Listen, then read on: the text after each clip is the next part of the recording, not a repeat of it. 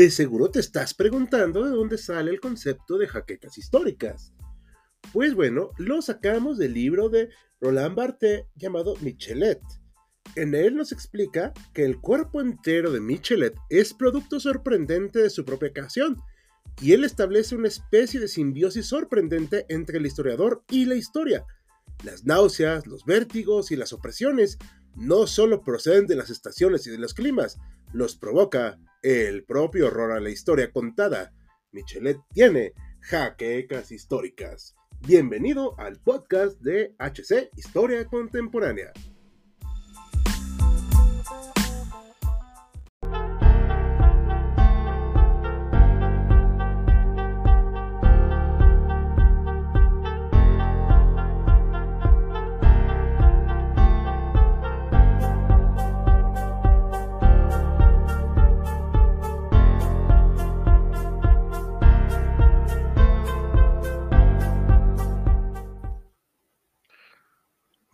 Buenas noches. Estamos en el primer en vivo del año.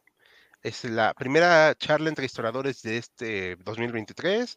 Estamos a hablar del milagro mexicano, el milagro económico mexicano va a estar en live y en podcast también la próxima semana, así que no se lo pierdan en nuestras plataformas de transmisión. Así que hoy nos acompaña aquí el licenciado. ¿Ya es licenciado? Todavía no. Todavía no, ya pronto. Ah, bueno, Bruno de Gante, que al menos sabemos que es más licenciado que otros que andan ahí en la Suprema Corte.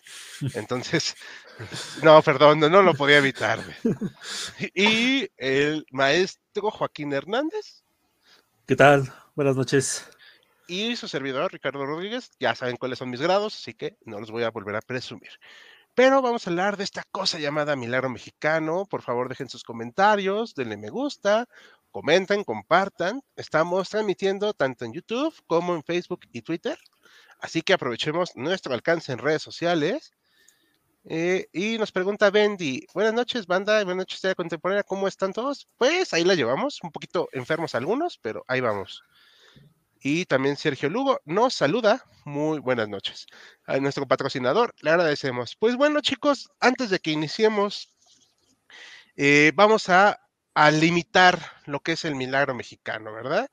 Eh, no sé si quieran tomar antes de que yo inicie, este, bueno, antes de que yo comente algo, ¿quieren comentar de qué se trata esta noche? Bueno. Sí, sí, te escucho. Sí, ah, bueno, eh, básicamente vamos a hablar en, este live de hoy eh, de este periodo de la historia de México entre 1940 y 1970. Es una división un tanto arbitraria, un tanto no tan arbitraria, porque estamos hablando de cinco presidentes en particular, desde Manuel Ávila Camacho hasta Gustavo Díaz Ordaz, y en términos generales eh, se estudia eh, o se define como milagro mexicano, ahorita lo vamos a definir eh, de manera un poquito más concienzuda, este proceso de gran crecimiento económico que vivió el país como no se había visto antes. Ok, Bruno, ¿algo que quieras comentar? Complementando a lo eh, expresado por Joaquín, es un periodo muy interesante. Digo, ahorita entraremos en debate de nuestras perspectivas de por cuánto tiempo se extiende. Yo tengo ahí una pequeña posición que voy a externar en un momento. Y pues bueno, hemos tenido, se conoce en la historia milagro alemán, creo que por ahí milagro español en la época de los 60. Pues aquí tenemos el milagro mexicano, donde como bien ha señalado Joaquín, se vive un gran auge económico, en una situación política particular, que también explicaremos, y también una serie de cambios industriales que cambiaron definitivamente la fisonomía del país. Un milagro que tuvo un auge durante unos años y que por diversas razones se fue apagando hasta llegar a una situación en la cual pues México no está particularmente bien, pero bueno, ya llegaremos, ya llegaremos a eso en términos económicos. Perfecto, antes de dar eh, saludos a los demás compañeros que nos están integrando, eh, también saludamos al doctor Mariano García, que no se pudo incorporar con nosotros, pero ahora sí que estamos empezando el año y feliz año a todos los que nos están siguiendo. Saludos a David Castells hasta Barcelona, allá en España, saludos. Eh, a Bendy otra vez, saludos, muy, muy feliz año a ti también. A Iván Ortiz, saludos, feliz año. A Imperio Tigre, igual, feliz año, buenas noches. ¿Y cuál es su opinión sobre un retorno al rato, un retorno, perdón, al patrón plata en nuestras monedas? Yo no tengo ni idea, ahí sí no voy a opinar, pero ahorita le damos la palabra a quien sí sabe, ¿ok? Nada más denos un segundo. Yo, viví, yo llegué a vivir la época en la que Takis valían 5 pesos y ahora valen 15. Les doy un dato económico ahí medio chistosón. Eh, no sé si les platiqué que yo de niño trabajaba en una tienda propia, ¿no? De, de, de abarrotes. No sé si les llegué a platicar. No, no, No, adelante. Ah, bueno, este, por eso hago cuenta rápido. Entonces, eh, esto es anécdota eh, económica, histórica y personal. Bueno, cuando salieron los refrescos desechables, Pepsi, Coca, etc, etc, etc, salieron en vidrio y salían a un nuevo peso. Les reto que encuentren algo hoy a un peso. O sea, se, Sí. o sea, los cigarros sueltos se vendían a un peso. Y las, los chetos costaban dos pesos. Así, a sea, chequenle como está hoy en día y verán el, eh, cómo ha cambiado. No estoy diciendo que sea todo culpa del maldito gobierno, pero ahí vamos a discutir eso. O sea, solo es una anécdota para que entiendan el alcance del, del cambio monetario. Pero bueno, yo solo voy a complementar lo, lo que decían del milagro mexicano. También creo que es una construcción un tanto historiográfica, nostálgica de un sector de la población, y que ciertos elementos del gobierno actual, de hecho, lo añoran y quieren regresar a ello. Y usan términos como sustitución de importaciones, como buscando regresar a esa bonanza, aquí voy a poner así las comillas, para ver que regresemos a esa etapa donde hubo esplendor. Pero, como sabemos, es muy complicado. Pero bueno, yo les proponía aquí esto que considero yo que es la etapa del milagro mexicano. Obviamente no es igual, obviamente no es todo el momento igual, pero a mí me parece, yo les sugería, ahorita ustedes dirán por qué sí o por qué no, y ahorita luego pasamos con preguntas del público. Yo pensaba, o yo sugiero que empieza con Manuel Ávila Camacho porque se deja mucho del lado del discurso revolucionario, o sea, de la Revolución Mexicana. Se dejan algunos objetivos de lado, no todos, obviamente. Se empieza a alinear más hacia Estados Unidos, sobre todo por el fenómeno de la Segunda Guerra Mundial. Y a partir de ahí vemos que para empezar el gobierno pasa a manos civiles y luego se hace este cambio de dinámica en el gabinete, por ejemplo. Pasa gente más técnica, más eh, estudiada. Pero bueno, ahí lo dejo. A ustedes díganos qué dicen del milagro y qué nos van a explicar. Quien quiera tomar la palabra y yo me silencio. Eh, Bruno empieza. Ah, bien. Pues, bueno, como intervalo propuesto, es de, es de los más comunes que se ha planteado. En parte concuerdo, en parte no, y ahorita explicaré por qué. Concuerdo en que Ávila Camacho es una buena, eh, un buen punto de inicio, porque como ha señalado, marca un distanciamiento con el discurso cardenista, este, se ralentiza o se paraliza por un rato el reparto agrario y se pone mucho más énfasis, empieza a poner más énfasis en el asunto industrial, naturalmente potenciado por la Segunda Guerra Mundial y por el inicio de este modelo de sustitución de importaciones, el cual nos va a explicar con más detalle este Joaquín, y también una política de más moderación. Eh, con Cárdenas, por ejemplo, había habido bastantes huelgas, había muchas efervescencia obrera, que eso no quiere decir necesariamente que el ámbito obrero estuviera independiente. De hecho, se ha hablado en las corrientes historiográficas actuales que los obreros por lo general estuvieron muy tutelados por el Estado desde siempre. Barricard dice, al hablar del movimiento obrero de los años 20, que los obreros realmente no tuvieron dominio de su, este, de su propio destino en la época de la posrevolución. Bueno, ni antes tampoco, pero eh, este, en los años 20, supeditados algunos a la CROM, más tarde a la CTM, pero bueno, con Ávila Camacho se da como pretexto de la Segunda Guerra Mundial un, eh, un, discurso que dice, por favor vamos a parar las huelgas, vamos a hacer el esfuerzo de dotar de materias primas a los aliados occidentales, tenemos un enemigo común y no conviene estar divididos en asuntos laborales. Entendemos que la inflación y que los precios son altos, pero solicito aguantar, aguantar hasta que esto se solucione y empecemos pues con ayuda de la industria a ir mejorando. En ese sentido, pues se apuesta por eso, se rigidizan las condiciones para establecer huelgas. Asimismo, eh, también Ávila Camacho apuesta por este discurso de unidad nacional y acercamiento a los empresarios y a las clases medias. Dos grupos que se habían sentido en gran medida excluidos por el gobierno postrevolucionario. De hecho, dato curioso, eh, Ciudad de México, poblada por un amplio grupo de clases medias, no quería a Cárdenas. Este, se le abucheaba ya en sus últimos años de gobierno. Y pues había diferencias en la concepción. Cuando Ávila Camacho empieza este acercamiento para con los empresarios. ¿Por qué? Porque van a ser pieza fundamental para esta industrialización que se está generando y que más tarde va a arrancar con, en toda su fuerza con el régimen de Miguel Alemán, el primer civil, por cierto, en la presidencia, hasta este punto solo había habido militares, lo cual también marca un cambio, pues se les permite generar sus propias cámaras de comercio, aunque algunas ya existían, como la Coparmex, se forma la CENIT, se forma la Concanaco, entre otras, y se les empieza a consultar mucho más las decisiones gubernamentales.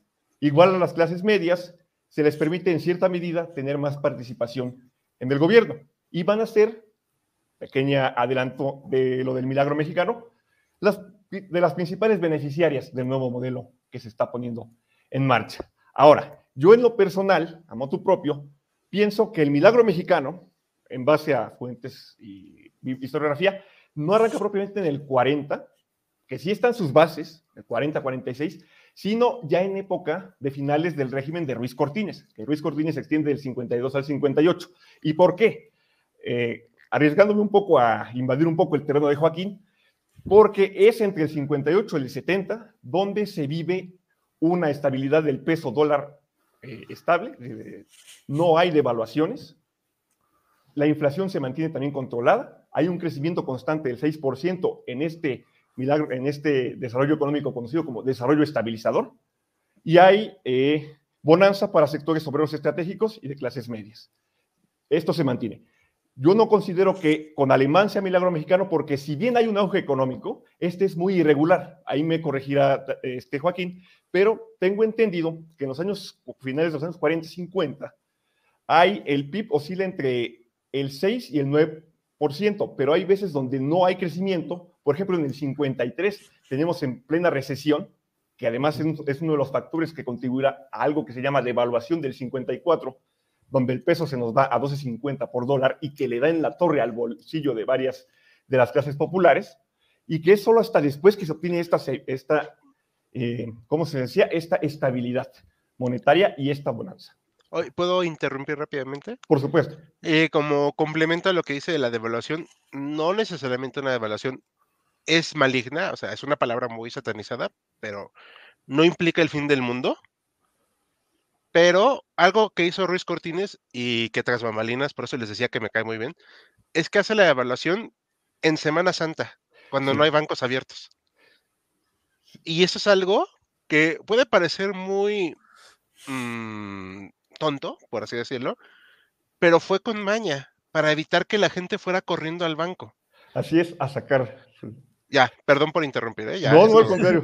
De hecho, ahora que lo señalas, dicen que es de las devaluaciones mejor planeadas. Digo, está el debate, unos criticaron a Luis Cortines, dijeron, oye, que te fuiste demasiado alto, oye, que fue demasiado apresurada, pero como señalas, estuvo pensada para que este, no, el golpazo a la economía no fuera tan fuerte. Previamente habíamos tenido otra devaluación, que es la del 48, donde el peso se nos va de 4 a 8, que también pegó fuerte. Ya entraremos también en las consecuencias sociales un poco más adelante que tuvo esta cuestión.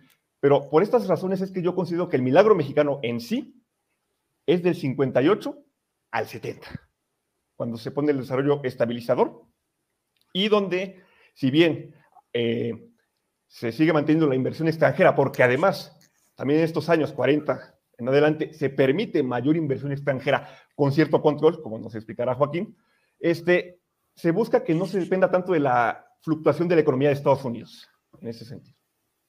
Básicamente lo que quería comentar por el momento. Muy bien, eh, Joaquín, ahora sí que... Te sí, ahorita además estamos un poco marcando los límites, ¿no? De qué es esto del, milagro mexicano y por qué escogemos a estos eh, periodos presidenciales como punto de, partida o, arranque. Eh, efectivamente, ¿no? O sea, el, gobierno de, Ávila Camacho sí supuso ciertos cambios, yo no me atreví como que decir esa palabra ruptura, o sea, no rompió, o sea, tan frontalmente con, con el gobierno de Cárdenas. Algunas cosas como, por ejemplo, esta política que ya le, le, decimos ahorita sustitución de importaciones, ya venía un poquito de, antes, incluso desde los años 20 ya venía, y bueno, incluso desde el porfiriato ya había algunos este, muy leves, ¿no? Este, intentos, ¿no? De industrializar al país. Eh, un poco más ya definidos en los años 20, ya definitivamente en los años 40 ya podemos hablar ya de un modelo de sustitución de importaciones. Ahorita vamos a explicar qué es, qué, es esa palabrota de, de sustitución de importaciones. Eh, pero sí, efectivamente, o sea, el, gobierno de, Ávila Camacho, este, de cierta manera, marca un cierto cambio de ritmo, ¿no? Creo que es una palabra que a, mí me gusta mejor que, que, ruptura, ¿no? Porque realmente decir ruptura, ruptura eh, no hubo. Eh, por ejemplo, ¿no? Hubo dos personajes muy importantes del gobierno de Cárdenas, tomaron un papel muy importante en el gobierno de Ávila Camacho. destacó al secretario de Hacienda, Eduardo Suárez, que fue el mismo, y eh, Vicente Lombardo Toledano, un líder este, sindical muy importante, el, dirigente de la CTM, fue uno de los, este, fue de hecho de los primeros que impulsó a Ávila Camacho cuando todavía era secretario de defensa como, este, como candidato presidencial y que durante su periodo, o sea, eh, fue uno de sus eh, apoyos más importantes. Ya después Miguel Alemán tendrá otras cosas que decir, pero bueno, eso es otra, otra cuestión, ¿no? Y efectivamente, hay algunos este, historiadores y economistas que hacen ese énfasis en marcar que a, mediados de los 50 hay algunas este, eh, discusiones polémicas sobre exactamente qué punto.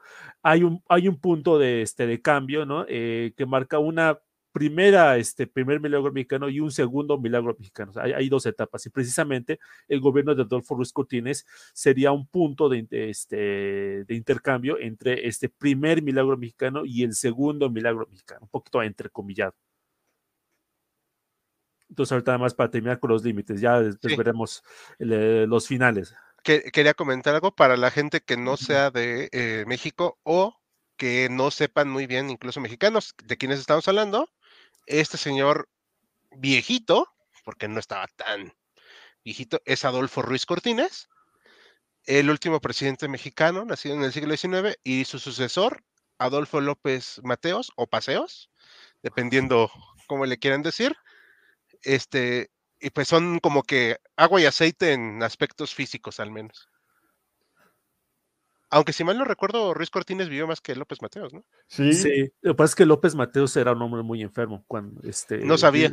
Sí, de hecho, o sea, murió de, cáncer, si no recuerdo, a los tres años y que dejó la presidencia. De hecho, hubo, temor de que no terminara su periodo presidencial entre el círculo interno, ¿no? Es fuego que no se que no se exhibió porque, o sea, puertas para afuera, o sea, él se exhibe casi como un, este, un galán de telenovela.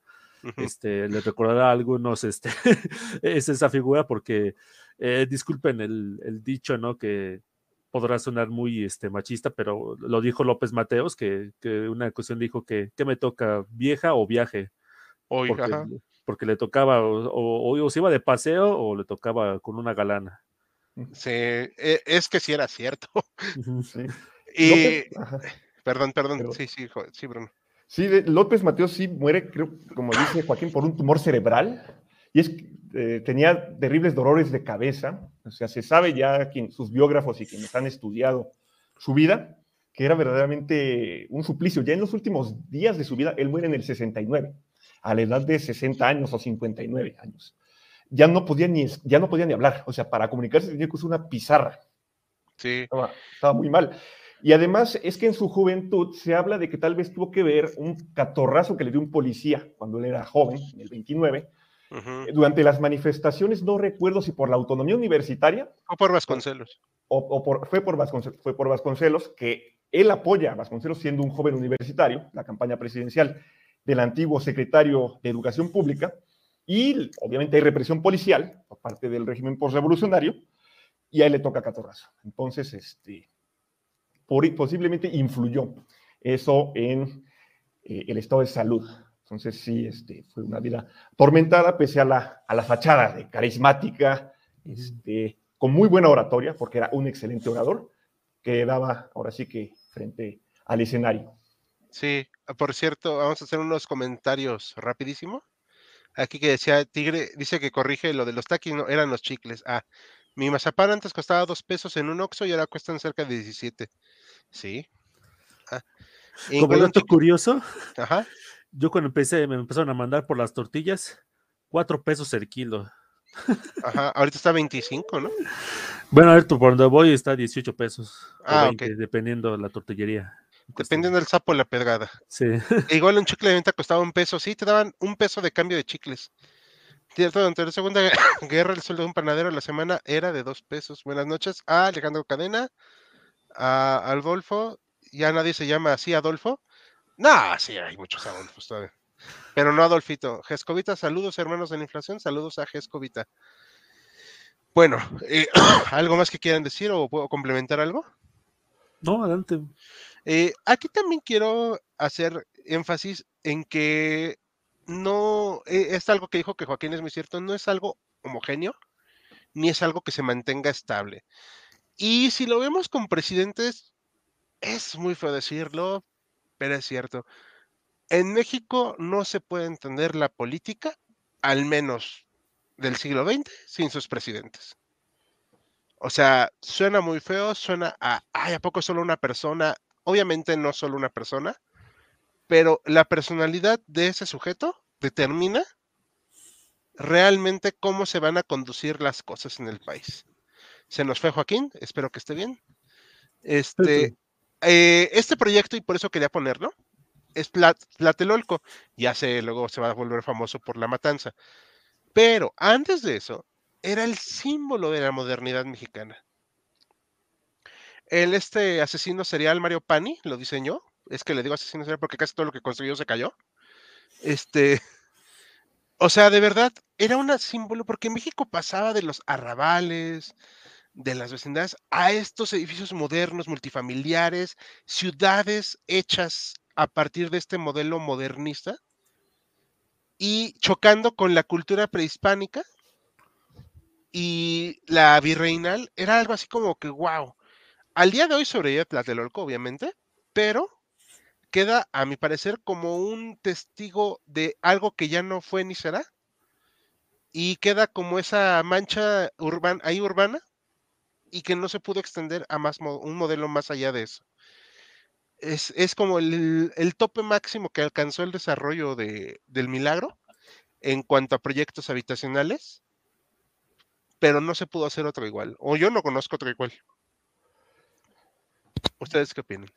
Sí, concuerdo. Es esta idea del México que ha llegado a la modernidad, ¿no? O sea, de ser un país predominantemente agrícola, con unas cuantas ciudades por ahí, y la capital, que tampoco era tan grande, estaba creciendo, pero no era tan grande, a esto, a una a un país mucho más industrializado, con varios megaproyectos, como Nonoalco Tlatelolco, como ha señalado Hal, que en el 64-66 se construye esta unidad para las clases medias, que implica que la avenida de reforma se, se tenga que este, hacer más larga. De hecho, eso parte la antigua vecindad de, de la Guerrero, la vecindad de la Guerrero, igual implica una serie de cambios. Obras como Ciudad Universitaria, que inicia en 39, se inaugura en 52. Costumbre mexicana, inaugurar algo antes, este, todavía antes de que no esté terminado. Realmente se abre Ciudad Universitaria, la nueva sede de la Universidad Nacional Autónoma de, México dos años después. Otros proyectos como el metro, unidades habitacionales no tan conocidas como Plateros, está por Miscuac, cerca del antiguo o sobre el antiguo este, manicomio de la Castañeda. Toda esa serie de proyectos, entubamiento de ríos, como el río Churbusco, río de la Piedad, y toda una serie de obras que se van dando y que van mostrando no solo sino a las clases medias y a la élite política de acá, sino también al mundo de, vaya, estamos hablando de un milagro mexicano. El debate es, milagro para todos, bonanza para todos. He ahí el meollo. Así es. A ver, ¿cómo quieren seguir el tema, chicos? A ver, Pues vamos con los antecedentes. ¿ok? ¿Cuáles serían los antecedentes? Empezamos con-. Ok, voy a empezar con los antecedentes eh, económicos. Ahorita Bruno va a ahondar un poquito más en los antecedentes políticos. Eh, datos o, o, o, palabrotas, ¿no? Eh, los años previos al milagro mexicano, los estudiosos, los, economistas que se han dedicado e historiadores que se dedican a, estudiar esos, esos años, hablan de que México en particular y Latinoamérica en general vivían un modelo que se llama el modelo primario exportador. ¿Qué significa esto? Bueno, básicamente de que eh, la economía estaba formada por dos sectores, un sector agrícola que estaba muy modernizado, eh, muy dinámico, que estaba muy entrelazado con el resto del mundo. Eh, el ejemplo más eh, claro es el enequén. El enequén este, es este cultivo que se da en Yucatán, que, este, que era fundamental porque por eso se hacían las cuerdas y realmente era la única forma que se tenía en ese momento antes de que existiera el nylon. Entonces era un, un este, cultivo que estaba muy vinculado al, al, al, a la economía internacional, pero sin embargo que todos los sectores eh, agrícolas exportadores estaban muy desligados del resto de la, del resto de la economía nacional. El resto de la economía nacional pues básicamente estaba este, en, pues, envuelta en sí mismo. Eh, sin embargo, eh, este, este modelo, que el más claro es el del porfiriato, ya se empiezan a ver los primeros intentos ya de industrializar el país. Eh, eh, esta máquina que tenemos aquí en la pantalla es la, muy famosa fábrica del Río Blanco, este, famosa por, por, la huelga de 1907, el, la huelga textilera, pero eh, bueno, ahorita no vamos a abundar sobre, sobre esa huelga, nada más mencionar de que es unas, unas eh, fábricas más este, modernas que, había en la época. Sea, se hizo con tecnología de punta, ¿no? O sea, tecnología de punta de la época, de principios del siglo XX, eh, y, era una fábrica muy moderna, muy rentable, que, este, la ventaja que tenía en ese momento Veracruz, de hecho, Veracruz es, sede de muchas de esas este, fábricas, y no es por casualidad, es porque había muchos ríos, y al haber muchos ríos se pueden aprovechar esa energía para crear en, energía hidroeléctrica. Eh, de hecho, son los años en que empiezan a construirse las primeras redes hidroeléctricas, eh, en, los años de, del porfiriato. Eh, otra, por ejemplo, una fábrica también muy famosa de, de, esta época es la fundidora de Monterrey. Esta es otra imagen de la, esta es la, la fundidora de Monterrey, eh, que de hecho pues siguió trabajando hasta los años 70 y prácticamente sin cambio, o sea, nada más le agregaron una este, planta, una planta más, una, un elemento más, no recuerdo qué es, pero Oye, bueno. Ahorita ah, que dices eso, que sin cambios es algo muy importante, ¿no? Porque, a ver, ¿por qué? Pues porque no había este, el, el, dinero para, este, para hacer el, el, cambio. O sea, como dicen por ahí, si, si, si funciona, pues no lo cambies. Era la, la, mentalidad de muchos de los empresarios de, esa época. Aquí dice que, que, fue de los intentos de modernización porfirista, que creo que hay una continuidad, que es lo que nos estás queriendo decir, del porfirismo al milagro mexicano. Sí, exactamente. Eh, como les comento, esta, esta, esta, fábrica en particular, la, la primera fundidora de, de, acero en México, siguió trabajando pues, casi 80 años, o sea, de, desde la época de, del porfiriato hasta los 70, y eso fue porque tuvo un accidente y, y ya tuvieron que cerrar porque ya ni modo, no, no, no podemos, o sea, no, no podemos seguir con esta fábrica pero o sea, durante todo este periodo del, milagro mexicano, es esta fábrica que se construyó en, en la época de Porfirio Díaz, siguió, traba, se siguió trabajando. Y de hecho, es importante mencionar, que muchas de las este, fábricas que na nacieron, o bueno, que nacieron, entre comillas, en el milagro mexicano, ya eh, reciclaron este, la, la, la, planta productiva que tenían de la época de, Porfirio Díaz para nada más como para mencionar ese, ese hecho de que se seguía mucho este el, eh, esta tendencia ¿no? que viene desde del porfiriato. ¿Afectó la revolución mexicana todo este proceso industrial? Un poquito. Eh, la, la, buena noticia para la, la, la, industria este, mexicana era de que este, realmente muy, las, fábricas en general no fueron destruidas. O sea, no es que los revolucionarios se metieran a, o, o, el ejército federal se metiera a la fábrica y le prendiera fuego a todo no había por qué, de hecho, pues el, lo, tanto federales como revolucionarios de todo tipo, lo que hacían era, pues, pues ponte a trabajar y, y, págame, ¿no? Esa era como que la, la, idea que tenían, este, pues todo, todos los bandos de la revolución. Sí afectó un poco este, la falta de crédito, que bueno, ese era un problema que ah, tenía México desde, desde tiempo atrás, realmente la, financiación era un problema que eh, hacía que solamente los muy ricos pudieran este, eh, construir fábricas o los ligados al poder que bueno, en estas circunstancias eran básicamente los mismos, ¿no? O eras rico o, y, y, tienes que estar muy ligado al poder. Eh, la inflación también afectó mucho porque fue la época en la que todo el mundo se empezó a, empezó a imprimir billetes como si no hubiera mañana. mañana. esta es la época antes del nacimiento del Banco de México, o sea que cada banco emitía sus, sus propios billetes. Eh, ya en la época del porfiriato ya hubo un intento de uniformar todo, toda, toda la, moneda este, que, que, sacaba el, país, pero pues en los, años de la revolución, o sea, imagínense, eres este, Emiliano Zapata, Francisco Villa, Venustiano Carranza, necesitas dinero para poder este, pues, comprar lo que necesitas, ¿qué haces? Imprimes, billetes y mira, aquí páganme, si, si no les gusta, este, pues estos billetes o valletazos pues muchos dijeron, ah, pues ni modo, tengo que, este, tengo que aceptar tus billetes, y eso obviamente afectó a la, industria.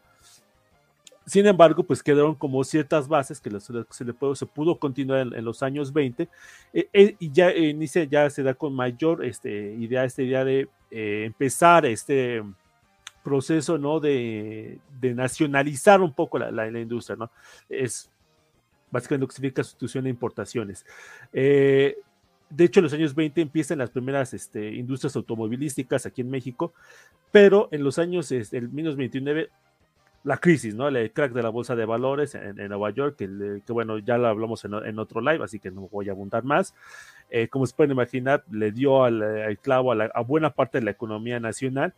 Y ya, afortunadamente, ya para los años eh, mediados de los años 30, ya empieza otra vez ese, eh, a resurgir otra vez la industria nacional. Y ahorita pues me detengo un poquito porque ahorita vamos este, a hablar, nada más mencionar rapidísimo, ¿no? Que esta gran depresión lo que eh, aceleró este proceso de, nacionalización un poco entre comillas. Y eh, nada más otra última cosa ya más para terminar, eh, es la época del keynesianismo en el mundo, o sea, todos los gobiernos están en la onda de eh, intervenir en la economía lo más que puedan, no solamente México. Y, también hay que mencionarlo, México en este, este, en este punto no es la excepción en el mundo, es de hecho parte de, parte de la regla de lo que está pasando, no solamente obviamente en nuestro país, sino buena parte del mundo. Entonces, con eso creo que es pongo los, los asuntos básicos ¿no? de, de, los antecedentes económicos del milagro mexicano. Y, complementando rápido antes de que darle la palabra a Bruno, es lo que conoce, bueno, lo que define Eric Hobsbawm, yo sé que lo cito mucho, pero me vale, lo voy a seguir citando, este, los años gloriosos del capitalismo, o sea, los años dorados. Le dice los 30 años dorados, que es más o menos, lleva haciendo adecuaciones, lo que le va bien al milagro mexicano. Sí. Exactamente. O sea, es, esto también es muy claro. Y para aquellos que estén interesados en el tema, México no está solo en el mundo. Por más que algunos pensaran que podemos ser autosuficientes, no es así. Y México, como todo el mundo, estamos inmersos en una economía global y fue, se benefició muchísimo de esa globalización en ese momento. De ese ímpetu que dio Estados Unidos. Aparte, porque estuvo del lado de Estados Unidos. Eso también fue muy importante. Pero bueno, perdón, ahora sí. Este, pero no te dejas la palabra. Pues bueno, presentado el complejo y complejo cuadro económico con los antecedentes que nos ha expuesto Joaquín, vámonos un poco a lo social, a lo político, que también se viven algunos cambios, cambios importantes. Mencionábamos a Manuel Ávila Camacho, que igual concuerdo que no es una ruptura abierta con el cardenismo así. De hecho, si bien Ávila Camacho dice, cuando le preguntan, ¿cómo se considera usted? Yo soy creyente. Ávila Camacho, militar, veterano de la revolución, el general Caballero, al que incluso sus detractores le decían espada virgen porque, por ejemplo, en la guerra cristera, que se ha trabajado en, este, algunos en vivos previos, se ha expuesto, que él participó del lado de la federación, pues procuró la negociación y la, este, antes que el uso de, la fuerza para tratar de desarmar a los cristeros. Por, e, por, eso el nombre de Espada Virgen. Un general más moderado, al que, como bien ha señalado Joaquín, Vicente Lombardo Toledano, principal intelectual y este, jefe de la CTM en ese entonces, apoya. ¿Por qué? Vivimos una época en el cardenismo, al final del cardenismo hay una polarización bastante rampante. Si bien las políticas de Cárdenas le han ganado el apoyo de sectores obreros y campesinos, como señalábamos antes, grupos empresariales y grupos de clases medias no están contentos. 1940 es un año telúrico en ámbito electoral. Se forma una coalición opositora al partido oficial, que en ese momento es el Partido de la Revolución Mexicana. El, partido, el candidato oficial es Manuel Ávila Camacho. Cárdenas se inclina por Manuel Ávila Camacho en lugar de otro colaborador más radical, que se apellida Mújica, porque dice, si me inclino por Mújica, que es mucho más cercano a ideas de izquierda más extremas, esto va a estallar. Tal vez incluso tengamos guerra civil, no lo sabemos. Eh, del otro lado, surge el candidato Juan Andreu Almazán, igual veterano de la Revolución Mexicana, pero vilipendiado porque en cierto sentido colaboró con las fuerzas huertistas. Más tarde se hizo empresario industrial y lo apoyan grandes empresarios de Monterrey y sectores de clases medias. Cárdenas no quiere permitir, o Cárdenas y el régimen político no están dispuestos a permitir que haya alternancia. No quieren que el proyecto postrevolucionario temen que se frene si llega Juan Andreu Almazán y las fuerzas que lo representan. De ahí que pues haya un fraude electoral bastante sangriento, hay balazos en la Ciudad de México y Juan Andreu Almazán no se le permita el paso. Ahora, como bien señalábamos, Manuel Ávila Camacho apuesta por una conciliación, de ahí su doctrina de unidad nacional y de ahí su doctrina ya mencionada de calmar las huelgas y rigidizar los requisitos de estas. También va a haber un cambio en el ámbito político. El Partido de la Revolución Mexicana cambia de nombre. Y no solo cambia de nombre, sino de estructuración. Se cambia en el 46 al Partido de la Revolución Institucional. Esto no solo implica un cambio en la estructura, sino además permite, no sustituye el voto corporativo, es decir, de los grupos obreros, campesinos, previamente separados desde la época de Cárdenas. Nunca se les permitió juntarse, pese a que el Partido Comunista Mexicano había dicho que se unan, que estén obreros y campesinos juntos. El régimen postrevolucionario dice no. Campesinos con la CNS, obreros con la CNI. Manuel Ávila Calmacho lo va a mantener y con el cambio del a la Partido de la Revolución Institucional se permite voto individual interno y más acercamiento con las clases medias. Asimismo, en el 46 sube a la presidencia el licenciado Miguel Alemán Valdés, primer civil en años, en décadas, en asumir la presidencia. Y esto es un cambio. ¿Por qué? No solo porque ya no hay militares, se decide despolitizar al ejército, que ya no tenga tanta participación en la política, que no haya presidentes militares. ¿Por qué? Porque se acaba de terminar la Segunda Guerra Mundial, contra regímenes militaristas y se decide, bueno, se necesita igual cambiar la fachada. No conviene tanto que este país, que al menos en el discurso, se alinea con los valores democráticos, pues tenga militares. De ahí que se incline por licenciado Miguel Alemán. Segundo asunto, Miguel Alemán es universitario. Nacido en 1900, estudió en la Universidad Nacional de México, más tarde autónoma, y representa un cambio. Eh, de rumbo. La acentuación de esta industrialización, de este voltear al ámbito urbano. Es decir, el campo lo vamos a tener, sí, pero no es relevante. Lo importante es pegarnos a Estados Unidos, a estrechar los contactos con Estados Unidos e industrializarnos rápido.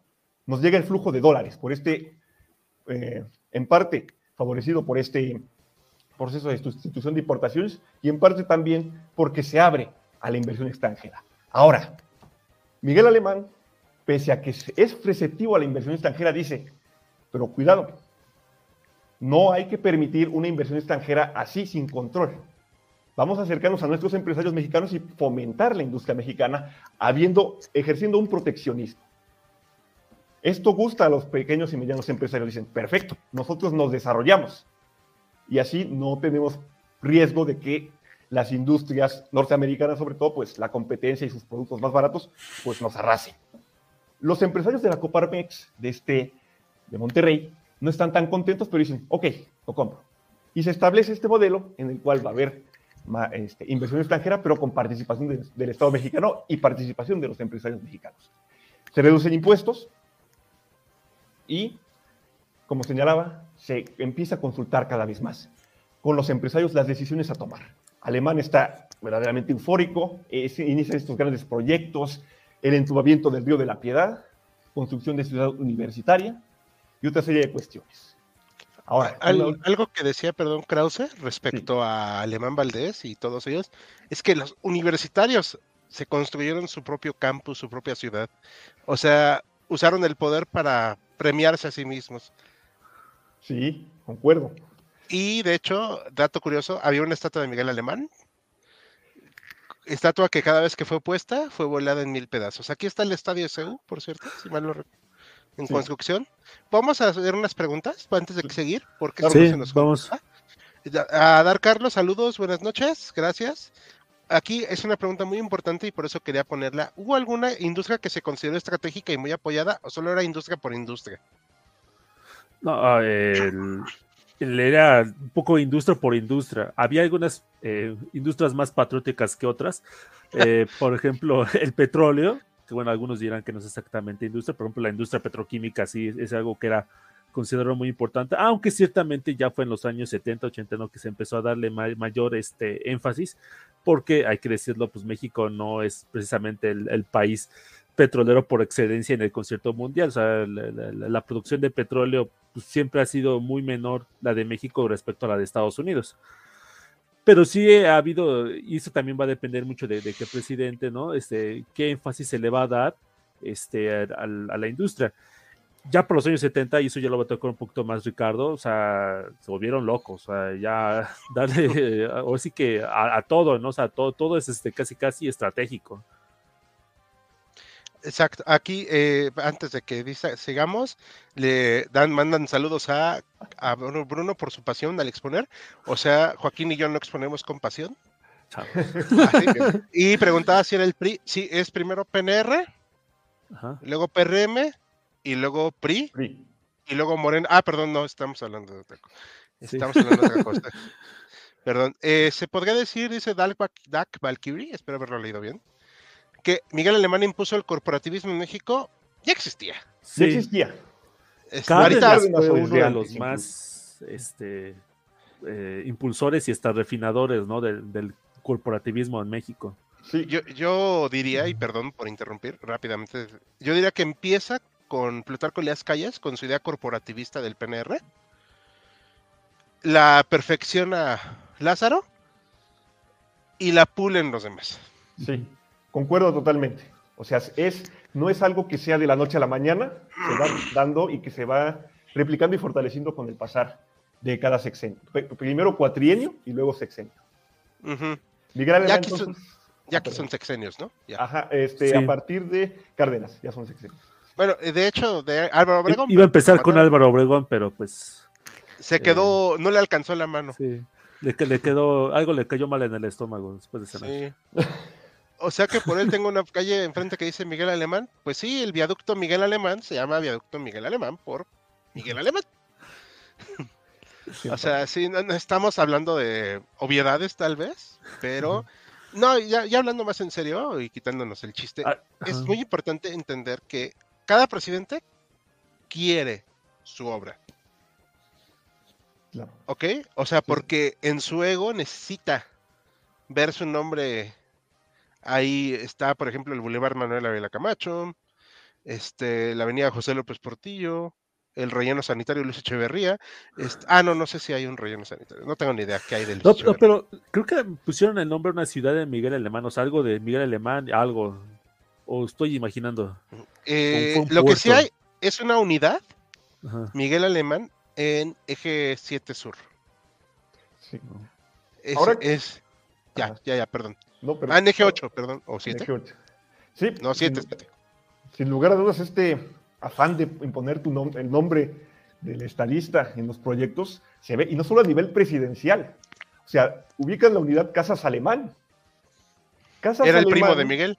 Era el primo de Miguel Alemán y era el Y regente Quiso ser presidente. de la Ciudad de México. Eh, para los que no siguen de otros países, en esa época el Distrito Federal, que se le- así se le conocía a la capital, no era como las otras entidades, donde se elegía libremente a las autoridades, al gobernador, sino que era impuesto, eh, designado, mejor dicho, por el Ejecutivo. Y bueno, Miguel Alemán puso a su primo, Casas Alemán. Y Casas Alemán era bastante tenía algo de su, de su querido primo. Ambos tenían cierto tendencia a la megalomanía y, como dice Joaquín, aspiró a la presidencia. Eh, su corrupción y sus extravagancias lo terminaron perdiendo, eh, porque fue, fueron tantos los escándalos de corrupción que, en los que incurrió que de verdad es que acabó tan quemado que de plano ya no pudo, ya no pudo contender por la presidencia. De hecho, este, en esta novela que si, no sé si la conocen, El vendedor de silencios, que habla sobre Carlos de Negri, de la Serna. Este, hay una escena, no sé qué tan cierto sea, pero dicen que se estaba construyendo a los dos años, en el 48, de haber asumido un mausoleo, el señor Casas Alemán, para él. Y alguien le grafiteó, tan pronto licenciado. O sea. Sí, de, hecho, es un poco el rumor, ¿no? De que Casas Alemán estaba tan seguro de que él iba a ser este, el nuevo presidente que se puso a imprimir este papelería, o sea, promocionando su propaganda de la campaña, hasta que pues, obviamente no, no, no fue designado y pues tuvo que guardar ahí la, propaganda ahí en un almacén ahí olvidado. Sí, sí, no fue. Fue muy Así le pasó a varios, ¿eh? Este Mario Moya también le ah, pasó. de el secretario de Echeverría. A Manuel Camacho Solís. A este eh, Roberto Madrazo. A Manuel Barlet creo que también le llegó a pasar. Este, y tal vez le pase ahora. también, ¿no? Ah, Marcelo, este Marcelo Paniagua, el papá de no me acuerdo quién es ahorita. No, Marcelo no es Omar. Javier, ¿no? Javier, Javier Paniagua. Y también le pasará a Marcelo Ebrard, entonces. Es una bonita tradición en México. Sí. Perdón por estar acá cotorreando así, pero es que queremos también que pues, sea una plática amena, entonces esperamos que les guste. Aquí nos comenta Dar Carlos, no dije lo de la pasión con mala intención, ¿saben qué? No lo voy a arreglar porque lo termino dejando peor. No te preocupes, solo bromeamos. Sayula Alemán, lo quemaron ah. tanto que se volvió diamante. Sí. Es cierto que el secretario Miguel Alemán se incentivó en el Poder Ejecutivo el año de Hidalgo. Ah, esa es una muy buena pregunta. ¿Saben qué es el año de Hidalgo? es el año del último año, robarse todo, ¿no? Chin chin el que no se robe algo. No podemos decirlo por la censura, pero sí está. O sea, lo dije de la manera más políticamente correcta. Correcta. Ajá. sí, exacto. Es exacto. Es con Miguel Alemán. Miguel Alemán fue tan corrupto que tuvieron que buscar a alguien que tuviera una fama de modesto y honesto para contrarrestar su imagen y pensaron que iban a poder maniatarlo, que es este señor, el viejito. Adolfo Ruiz Cortines. Adolfo Ruiz Cortines, que por cierto era un excelente jugador de dominó y que por eso nunca revelaba todas sus fichas y manipulaba a diestra y siniestra. Y por eso Miguel Alemán se quedó con cara de tonto cuando vio que le dijo corrupto. No, sí, dato curioso. Tuvo que salirse volado. De hecho, le dijo, Ruiz Cortines, ahí aplica con Ruiz Cortines el dicho, más sabe el diablo por viejo que por diablo. Él llegó con 62 años, o sea, el presidente más viejo. Este, en ese momento. En, ese, momento, 62 años era una edad respetable. O sea, se Ahorita le burlas con respecto a la edad, este, de que era superviviente, eh, se había escapado de las pirámides de Egipto y otras cuestiones, pero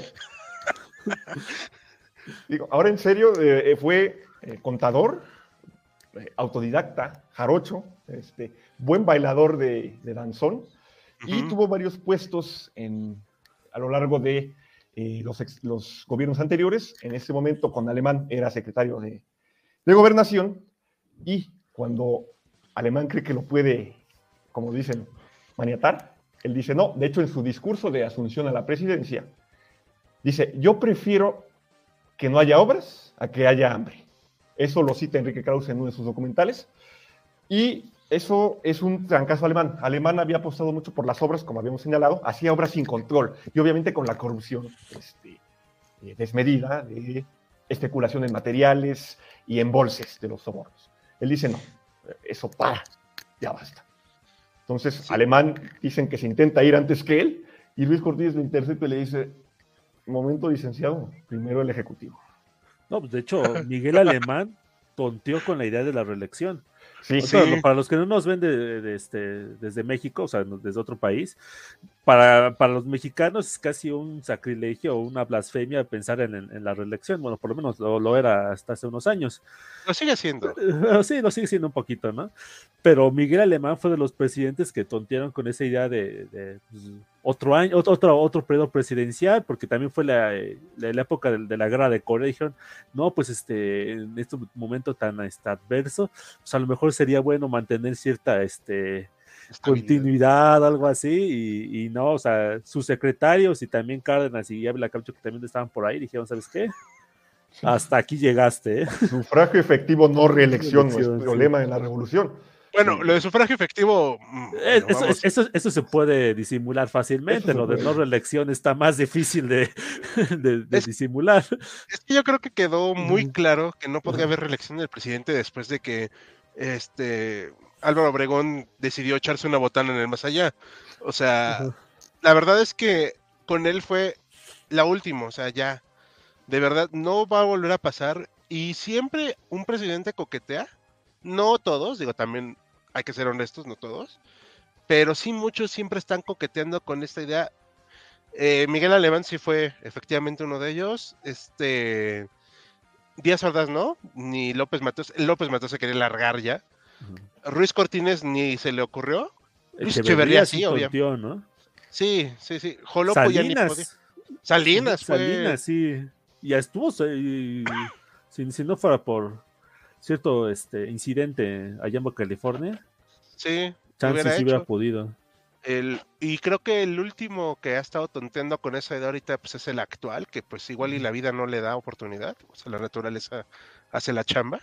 Entonces, este, que cada vez que alguien dice que no busca la reelección, pues es lo contrario, ¿no? O sea. Sí. entonces, esta idea de Ruiz Cortines precisamente es, no va a buscar las mega obras, pero sí va a buscar cambiar, y de ahí viene la idea de la CONASUP, de Ruiz Cortines, si mal no recuerdo, y de hacer un gasto público más sensato. Ajá. es por eso que muchos lo recuerdan con cariño, perdón. Ah, de hecho, Jala, ahora que le dices, apuesta por una austeridad al principio un tanto agresiva que en el 53 ahí se acusa de un subejercicio. De hecho, algunos empresarios interrogan a Luis Cortines, oiga, ¿por qué no estamos gastando? Pues es que hay que ser cuidadosos con el gasto, no podemos estar como con un dispendio como con el sexenio anterior. Es que Luis Cortines está tampoco en una situación fácil, la familia revolucionaria está dividida, porque Alemán incurre en varias cuestiones, es muy soberbio. para empezar, cuando llega a la presidencia dice, bueno, nos vamos a industrializar rápido, pero vamos a tener que aguantar. Si hay devaluaciones y demás, vamos a tener que aguantar no se tolerarán desórdenes. Primera huelga que le toca en el 46 la reprime con el ejército, que es de los petroleros. Se pelea con elementos de la familia revolucionaria, tanto que, casi se fragmenta. De ahí que igual fuera mucho más fácil este, pararle los pies en su intento de reelección. Y pues bueno, eh, otras cuestiones que hizo fue una muy mala gestión en cuestión agrícola, eh, él de plano sí suspende el reparto agrario, rigidiza las leyes para este, en la constitución para poder hacer reparto agrario y de hecho incluso devuelve algunas tierras que ya se habían repartido. O sea, también hay mucha inestabilidad en el campo.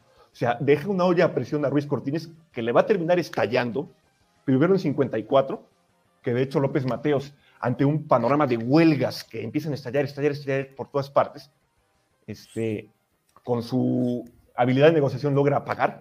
Y luego en 58, donde ocurren estos grandes movimientos, que son el ferrocarrilero o el magisterial, que ya veremos más, más adelante.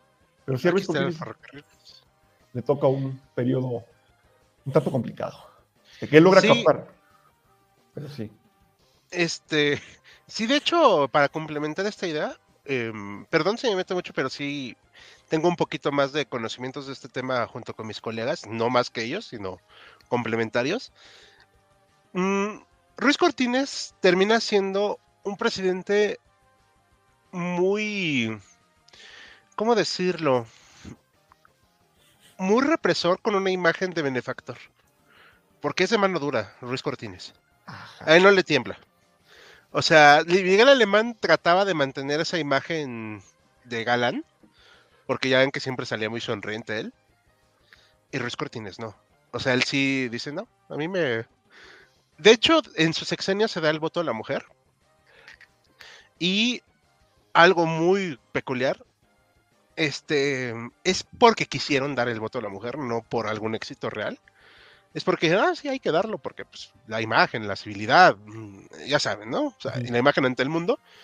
Y cuando le dicen a Ruiz Cortines, oigan, y pues, por, o sea, vamos a votar nosotros por quien queramos, y que Ruiz Cortines le dice a mujeres así, ¿para qué quieren votar ustedes?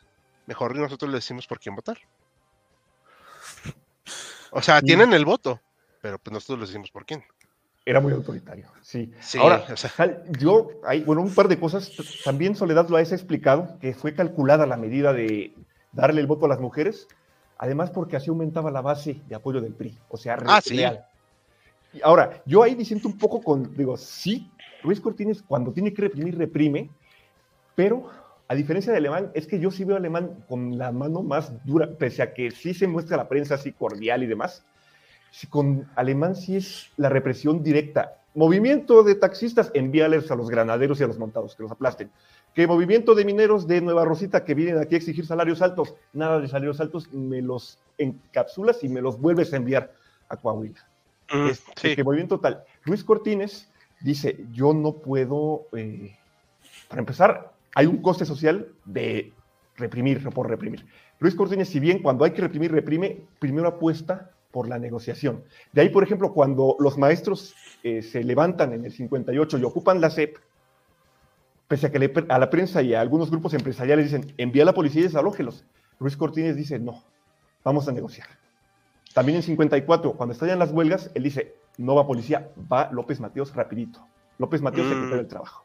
Sí, creo que tienes razón. Yo lo. Es que más bien yo que me quería referir, y no me expliqué bien, a la idea de que la imagen que vendía Alemán Claro. era de una persona más civil, porque venía de estos gobiernos militaristas, pero militares civilizados, ¿no? También no eran Ujú. generaluchos como Franco, ¿no? O sea, sí eran más. Este, con una imagen civil.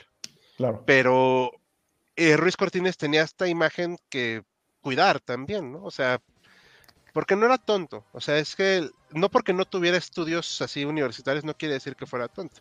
¿no? De hecho, era una persona muy hábil, pero se mantenía ah, discretamente. A eso es a lo que me quería referir, pero cuando tuvo que meter la mano Sí. Ruiz Cortines, lo hizo, o sea, sin dudar. Sí, todos lo, o sea, todos lo hacían. Sí, Era bueno, la- Fox, no, pero Bueno, Fox, sí. Pero Fox. sí. Aquí te mandan saludos a Bruno, que estuvo bien lo que dijiste, a ver si no sé cuál fue lo que dijiste. Gracias. Dice, buen manipulador por buen jugador de dominó, voy a comprar un libro de varios juegos de mesa mañana en la Feria del Libro. Sí, es ¿Cuál que... fue el libro? ¿En cuál Feria del Libro? Sí, cierto, Dar Carlos. Digo, yo ni puedo ir, pero para saber. Eh, la naturaleza no necesita una, yo una bala de 7.62 milímetros. Envenenamiento de plomo se dice. Sí, pero como ahorca.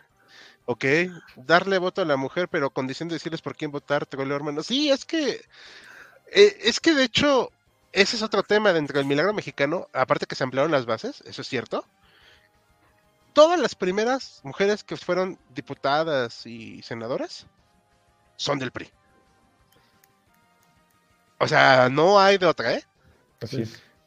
Y curiosamente la primera, de federal, ¿eh? No, no local, digo, a nadie le importa la local. Hasta la federal es este de Baja California. O sea, aparte hicieron el meme de lo vamos a hacer estado en este momento. Y la primera diputada es del PRI. O sea, es con un dejo de manipulación brutal. O sea, sí, sí, o sea, ya que lo estudias más dices, ay, o sea, sí se mancharon. No, la verdad es que no, no dieron pasos en Guarache. El milagro mexicano, en términos económicos, buscó ampliar esta base de apoyo de la clase media. Claro. Y era muy importante la clase media, o sea, por más que crean muchos que no, porque esta clase media era la que apoyaba el régimen porque recibía beneficios. En un sentido de vida cotidiana, antes se iba al cine en traje y vestido. Y esta imagen que se vende de la vida nocturna también es muy importante porque da esa idea de que México ya es un país que dejó atrás los disparos, los sombrerudos. Ahora es parte de la civilización occidental trajeada, que puede darse estos lujos eh, pequeños, ¿no? Pero lujos, al fin y al cabo. Y me decía un profesor hace tiempo, era el Mexican Way of Life. Bocho, depa, hijos y perrito. Sí. Sí, O sea, sí. lo estoy simplificando, pero del lado de esto de las represiones que había, que las había. Y eso es indiscutible. Había esta otra faceta donde vemos construcciones, vemos eh, movimientos así para la clase media, y aunque hay sindicatos y todo, estos sindicatos están supeditados en su mayoría al partido. Así Y es. por eso estos aumentos salariales, y perdón por o- o secuestrar un poquito el micrófono, estos aumentos salariales son con amenaza, pero una amenaza a la población. Ahí va la anécdota.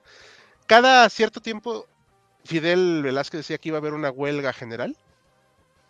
Y minutos antes de que acabara la- o sea, el plazo, se anunciaba el acuerdo histórico entre el presidente de la CTM para el beneficio de los trabajadores de México. Sí. Sí me explicó aquí el grado de manipulación que hay en la población. Sí, sí. Fidel Velázquez, eh, ahora sí que el líder de la CTM, que sustituye a Vicente Lombardo Toledano, fue un jefe que se prolongó por más de 50 años al frente de la CTM. Ahora, lo que menciona Hal, todo esto del control de los obreros, eh, se acentúa, voy a volver tantito con Alemán, porque Alemán, como decíamos, no va a tolerar desórdenes y dice, como se le fueron en protesta por la devaluación del 48, dice, vamos a poner líderes que sean fieles a nosotros en los sindicatos más importantes. Corre a Vicente Lombardo Toledano, que era muy incómodo por sus posiciones de izquierdas. En esa época se vive una expulsión de funcionarios considerados como de izquierdas o incómodos para el régimen o para el nuevo modelo de desarrollo. Entre ellos está Lombardo Toledano. Se pone a Fidel Velázquez y la función de estos líderes sindicales que se imponen por la fuerza, porque incluso llega la policía con grupos de golpeadores también a imponerlos, porque si no ganan las elecciones este, internas sindicales se les impone, es reprimir cualquier intento de manifestación obrera, ahí desde dentro, y ser intermediarios con el gobierno. Alemán lo hace muy precipitadamente, con mucha soberbia, que por eso van a estallar los movimientos del 58, petrolero, ferrocarrilero y demás, porque estos, eh, si le podemos decir daimones, intermediarios entre gobierno y obreros, no, no están hechos para velar por el bienestar de sus trabajadores, sino para, ahora sí que tenerlos controlados, y se benefician. Uno de los más famosos y de los primeros, que es el ferrocarrilero, es Jesús Díaz de León. Jesús Díaz de León le encantaba vestirse de charro. Por eso Mm. aquí esta expresión de charismo sindical. Ujú. Ruiz Cortines lo va a refinar, porque cuando Ruiz Cortines y López Mateos, porque cuando se aplastan estos movimientos magisterial, ferrocarrilero y demás, se dice, sí, vamos a seguir teniendo control de los sindicatos, pero estos señores, ok, se pueden enriquecer en justa medida, pero tienen que garantizar estos alzas salariales. Y ahora que lo menciona Hal, me mencionaba a mí un maestro en la carrera que estas amenazas de huelga que hacía Fidel Velázquez, además de ser, ahora sí que manipulación para la población, era también para negociación, o sea, era más verborrea, este, retórica, así de lucha de clases, para decirle, hey, necesitamos un poco de más válvula de escape para con los obreros. Sí. O sea, es una época muy peculiar, ¿eh? Nunca va a regresar. Digo, eso hay que dejarlo muy claro. Este, el, el patrón plata que preguntaban hace rato, ¿nos lo puedes explicar, Joaquín, antes de seguir? Ah, El patrón plata es este, el, bueno, una, una moneda tiene que tener un respaldo. O sea, eh, anteriormente, y digo énfasis en anteriormente, por ejemplo, decía, eh, este dólar o este peso vale por tal cantidad de, de oro o de plata. En México, hasta la época de Porfiriato teníamos el patrón plata, porque la plata era el, metal más producido aquí en México. Hasta el Porfiriato, después se cambió el patrón oro, porque el, patrón oro es el que más, este, el más usado en general en el mundo, es el, metal más valioso y la, la, idea era esta un poco de yo te doy tal, este, más bien, yo, este, este dólar, este peso, lo que sea, vale tal cantidad de oro. Eso fue hasta los años 70, porque después de los años 70 se pasó a lo que es el dinero fiat o el, dinero de fe. O sea, este dólar en realidad no vale tal cantidad de oro, o sea, es simplemente eh, eh, vale porque yo tengo confianza un poco de que este va a tener más o menos sustentado por ya sea la Reserva Federal, en el caso de Estados Unidos, o en el caso del peso, por el, por el Banco de México. O sea, realmente no es de que tú a cambiar ese, ese dinero al Banco Central y cámbialo por tal cantidad. Es, tú, tú confías que va, que va a mantener su valor. Eso es lo que cambió un poquito a partir de los años 70. Bueno, hubo su, estoy un poco simplificando mucho la historia que hubo este, en los últimos 150 años, ¿no? Pero en términos generales es eso, o sea, el, el, el, patrón plata es cuando eh, tu, tu, moneda está respaldada en plata. Patrón oro, que es el más común, o era el más común más bien, es cuando tu moneda está respaldada oro, en el oro. Actualmente, prácticamente todas las monedas del, del mundo son, este, no, no, conozco una excepción, son moneda fiat. O sea, tú confías, ¿no? De que ese, ese, ese pedacito vale un dólar, o vale, un, o vale 100 pesos o 500 pesos pero e, es la confianza, ¿no? O sea, que, que, que, imprimes, que imprimes al gobierno. Uh -huh. Aquí dice un maestro, ahorita vamos a seguir con uh -huh. ese tema y para ir cerrándolo poco a poco, un maestro me dijo que con Miguel Alemán inició la colaboración, perdón, gobierno, crimen organizado, es cierto, híjole, no tengo datos. Eh, He escuchado teorías al respecto, la verdad no lo sé. Hay algunos que empiezan a, a remarcar en los inicios del, narcotráfico en México eh, la Segunda Guerra Mundial. ¿Por qué? Porque eh, uno de los arreglos que tenía México con Estados Unidos era de que les iba a proporcionar morfina. O sea, la morfina era importante porque de repente, este, si un soldado caía, pues tenían que aplicar una moción de morfina. He dicho, cada soldado tenía que tener su, su, este, su botellita de morfina para el momento de que, en que sea herido. Entonces, eso inició una gran producción. La, la, la morfina venía aquí este, de México y eso creó las bases para que pues una vez de que ya no hubiera soldados este, moribundos que necesitaran su inyección de morfina, pues utilizara para otras cosas. Entonces, esa es una de las teorías eh, que, bueno, eso fue con Navila Camacho y que terminaría este, con, con, Miguel Alemán. Es una teoría o una hipótesis el, que yo la verdad no, este, no, no, no tengo la, el, los datos para asegurar si sí es verdad o no es verdad. Yo tampoco. Desconozco también.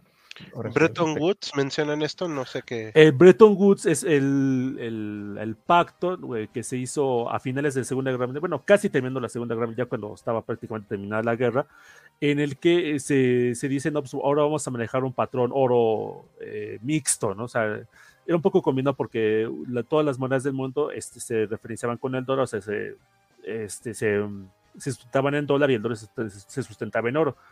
Entonces, eso fue lo que se, lo se creó en 1945 y que duró más o menos unos eh, 25 años, hasta 71.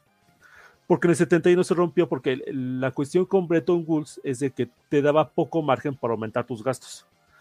Y si hay algo que a un gobierno le gusta hacer es gastar más dinero del que tiene. Entonces, el, primero que rompió todo eso fue Estados Unidos. Este, tenía la, la guerra de, la guerra de Vietnam, tenía que este, subsidiar, bueno, gastar todo el dinero que era este producto de la época de Johnson y de Kennedy. Digo, ¿saben qué? Ya nos, nos, nos saltamos esto de, de, de, Bretton Woods y ya vamos a empezar a imprimir dólares, a dólares como si no hubiera mañana, ¿no? Es un poco el, los, los, inicios del, del, dinero fiat moderno y los inicios del, de la inflación moderna. Por eso, en parte por eso es de que pues, ahorita yo cuando tenía 6, 5 años, 5, 6 años que iba a las tortillas, compraba las tortillas a 4 pesos, ya eran costaban 18 pesos. En parte es por eso, porque dejamos Bretton Woods. En parte, ¿no? Sí, en parte. Eh, ¿Algo más que quieras comentar, Bruno, Joaquín? Pues mm. eh, después irías tú, Hal, para contarlos el ocaso del milagro. Este... Nada más unos, unos este, eh, rasgos de económicos de modelo, ¿no? Ah. Ajá, antes de, de, de, ir a ese punto, ¿no? Ah, sí, ajá, voy a ir un poquito rápido este, para no agotarlos con, con palabrotas y, y, tecnicismos importantes. Antes mencioné una palabra que es modelo de sustitución de importaciones, que es el otro palabra que se le da al milagro mexicano, más que un poco extendido a, a la región latinoamericana. Básicamente lo, lo, que se dice con esta palabra es de que eh, en lugar de que el gobierno importe bienes de consumo, o sea, zapatos, televisiones, lo que sea, va a empezar a importar maquinaria. ¿Para qué va a empezar a importar maquinaria? Pues precisamente para poder crear sus, propias fábricas, para poder modernizar las que ya tiene y para poder construir su, su, su propio modelo este, industrial. Hay que tener en cuenta otra vez, la, Segunda Guerra Mundial, Estados Unidos, que es nuestro, que era nuestro principal proveedor de todo tipo de mercancías, ahora está, está ocupado, este, está construyendo tanques, está construyendo aviones, está construyendo todo lo que sea necesario para poder este, derrotar a los alemanes y a los japoneses y por lo tanto, pues no, no puede, a veces no puedes ni, ni, este, ni, satisfacer su propia demanda. Entonces, México tiene cierta, este, más bien la industria mexicana tiene cierto margen para poder crear su, su propio, este, su propio industria. Termina la Segunda Guerra Mundial. Entonces, muchos de los industrias mexicanos van con el gobierno y e, esto es, este, un poco está simplificado, pero es cierto de que los, los industrias blanco y bueno, ¿sabes qué? Este, pues, ah, protégenos, ¿no? O sea, pon medidas este, proteccionistas para impedir de que la, la, la, industria norteamericana que está regresando de, de la guerra, está reorganizándose, acabe con nuestra competencia. Y eso hizo el gobierno, o sea, el, el, el 45 el, y finales de los años 50, hay varios intentos por Estados Unidos para que eh, una, una, política de más libre mercado, pero ni México ni prácticamente ningún país de Latinoamérica pues, quiere aceptar eso y se sigue y se, y se mantienen las medidas proteccionistas. ¿Qué son medidas proteccionistas? Básicamente aranceles. O sea, yo, este, el, eh, si quieres pasar tu mercancía de un lado a otro, tienes que pagar cierta cantidad de impuestos para que esa, esa mercancía pues, cueste más, o sea, sea, sea más cara que, que, la, este, la, mercancía mexicana. Eso en teoría eh, ayudaría a que se crearía una este, mejor, mejor industria o que le dé tiempo a la industria nacional para modernizarse. Spoiler, no se modernizó, o sea, realmente sí siguió siendo una eh, maquinaria, realmente eh, más bien fue una este, industria bastante deficiente que utilizaba demasiada mano de obra, eh, que desperdiciaba mucho y que sus productos o sea, realmente no eran, este, no, no, tenían la calidad que tenían frente a los, a los productos norteamericanos ahorita vemos como algo común y corriente de que pues, podemos consumir mercancía norteamericana o de otros lados del mundo pues, con relativa facilidad. Antes eso era algo visto, ah, mira, el, el, el rico, ¿no? O, el niño que su papá trabaja en Estados Unidos que vino a traer esa, es esa tostadora norteamericana o esa radio que viene de Estados Unidos. Un Milky Way. Un Milky Way, es exactamente. O sea, o era sea, de ahí viene la payuca. Es exactamente, es el, el, término de, de, de Fayuca no es el, el, como el contrabando, ¿no? Que se venía de Estados Unidos aquí a México. Eso, eso hizo que pues, el, mexicano se convirtiera en un consumidor cautivo. Eh, se hizo varios, este, aparte de eso, se hizo como que ese estímulo eh, para que, bueno, vamos a impedir que vengan mercancías este, extranjeras, o sea, productos comerciales de consumo, pero vamos a favorecer que traigan maquinaria y funcionó no muy bien. Porque mucha de la maquinaria que se trajeron los, los, industriales era pues maquinaria que ya estaban empezando a desechar otros países. O sea, hubo una fábrica aquí, no me acuerdo si fue en Monterrey o fue en la Ciudad de México, bueno, da, da, este, da igual. O sea, no, no se hizo con maquinaria nueva, se hizo, o sea, en Michigan estaban este, destrozando una fábrica que ya está de sema obsoleta y dijeron, no sabes qué, tráeme esa maquinaria y aquí, este, aquí la hacemos aquí en México. Y así eh, había muchísimos ejemplos. Obviamente con ese tipo de, mercancías, pues realmente no iban a poder hacer este, gran cosa. Hubo algunas cosas que favorecieron al país. Primero, el crecimiento de la población. Eh, este es el, momento, en el momento de la historia en el que la población de México crece a, tasas muy altas. Para menos 45, eh, la población está, era más o menos de 25 millones de habitantes. Para 1965-1970 ya la población era 70, eh, 50 millones de habitantes. Entonces se había multiplicado por dos en, en 25 años. Entonces eso favoreciera que hubo muchísima mano de obra. O sea, el, si, si, si, tú ves este, las gráficas de, de, la población en ese momento, ves que en los, entre los años 40 y los años 70 iba como una línea horizontal y de repente como que se, se, va para, se, se, va para arriba la, la, este, la, la, línea de población. Y es también en los años 60, en el censo de 1960, es la primera vez que la población este, urbana supera la población rural. Ahora, es un poco entrecomillados porque en ese momento población urbana es eh, poblaciones que tienen más de 2.000 habitantes. Uh -huh. O sea, eso es una colonia aquí tranquila en, en, la Ciudad de México. También la Ciudad de México vive una gran expansión este, el, eh, poblacional. De hecho, creo que los, ustedes dos son de la Ciudad de México, ¿no? Eh, sí, aunque bueno, viví mucho tiempo en el estado, a una cuadra muy lejos de la Ciudad de México. Ah, ok. bueno, a todos los que nos están viendo y que son de la Ciudad de México, este, les hago ese ejercicio de que se puedan investigar sus genealogías familiares y les apuesto que la mayor parte de sus familiares llegaron aquí a la Ciudad de México entre los años 40 y los años 50. Sí, es mi de hecho, caso. mi abuelo. es mi caso, por, por, cierto, ¿no? Pero yo les invito a que, a que hagan ese, este, ese ejercicio. Y obviamente, o sea, estando en la ciudad, no te vas a dedicar al campo, te vas a, a, a dedicar a la, industria. Y la industria siempre es, es un eh, sector de la economía que, eh, que, da muchísimo valor agregado, disculpen la, la palabra otra vez, o, sea, que vale más lo, lo, que sale de la industria que lo que sale del campo. Entonces eso también ayuda un poco a que, bueno, ayuda bastante a que se dé crecimiento económico. Es la época de la Revolución Verde, eh, la época en la que se empieza a dar ese, eh, facilidades para, para, la agricultura a niveles este, eh, muy importantes. Eh, empiezan las, las vacunaciones este, un poco este, más masivas. Acuérdense, o sea, otra vez, ese ejercicio, sus, familiares que están en los años 40 y 50 eh, son familias de 6 a 10 este, hermanos. Pues precisamente por eso, porque van un poco con la dinámica que va en ese momento, pero ya los niños ya no se mueren, o por lo menos ya no se mueren al, ritmo que se morían antes tan alto, o sea, el, antes, o sea, la, mortalidad infantil era muy alta, o sea, eh, 80, 50-80% de los niños no llegaban a los 5 años, para que nos demos más o menos una idea, pero ya por este momento, pues gracias a las vacunas y otros avances médicos, eso ya es, este, ya, ya es más fácil, ¿no? De que los niños pasen esa edad de, los 5 años. Entonces, está este crecimiento de la población que también ayuda muchísimo al, país. Como les comento, el contexto internacional también ayuda mucho. Eh, es la época de, un poco eh, la relativa paz, o sea, ya no es las guerras tan terribles que hubo entre 1914 y 1945. Eh, sin embargo, pues existe como que esa conciencia general, no solamente en México, sino en buena parte del mundo, de que los gobiernos tienen que intervenir en aspectos claves de la economía. ¿Qué es un aspecto clave de la economía? Pues depende de cada quien, ¿no? O sea, para algunos es el petróleo, para algunos es prácticamente toda la economía, etcétera, ¿no? Eh, dos cositas más. Este, hay una, eh, el Pacto Obrero Industrial que ya, que ya se mencionó, es, es muy importante. El, tanto el, el, el, sector patronal como el sector este, obrero. Eh, Vicente Lombardo Toledano, de quien ya hablamos, eh, utilizó esa frase de la unidad nacional, un poco para este, exaltar esa unidad nacional entre los obreros y los industriales. Y uno de los líderes más importantes del, de la industria mexicana, un señor de apellido Lavín, este, utilizó esta expresión de la alianza patriótica.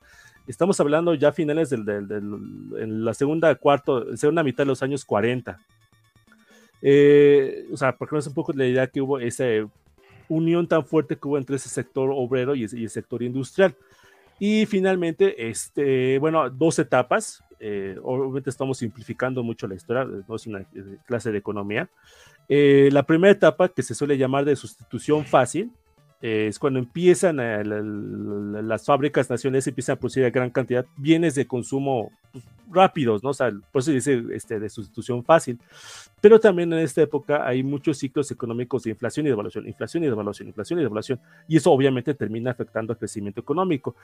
Se dan cuenta de eso y precisamente es en el gobierno de Adolfo Ruiz Cortines quien se da cuenta de eso y eh, lo que hace es que el, el equipo económico de, de, del presidente empiece a, a entablar una nueva política económica ahorita no voy a poner a detalle qué fue eso, pero que sí luego unas elevadas y unas, este, unas elevadas tasas de crecimiento sostenidas y una estabilidad de precios. O sea, la inflación se mantiene un poquito a raya, sobre todo, y estamos ya hablando más o menos, hay algunos que hablan del 58, otros hablan del 55, o sea, a partir de Ruiz Cortines hasta 1970, que es que se logra esa etapa de, de mayor esplendor del milagro mexicano.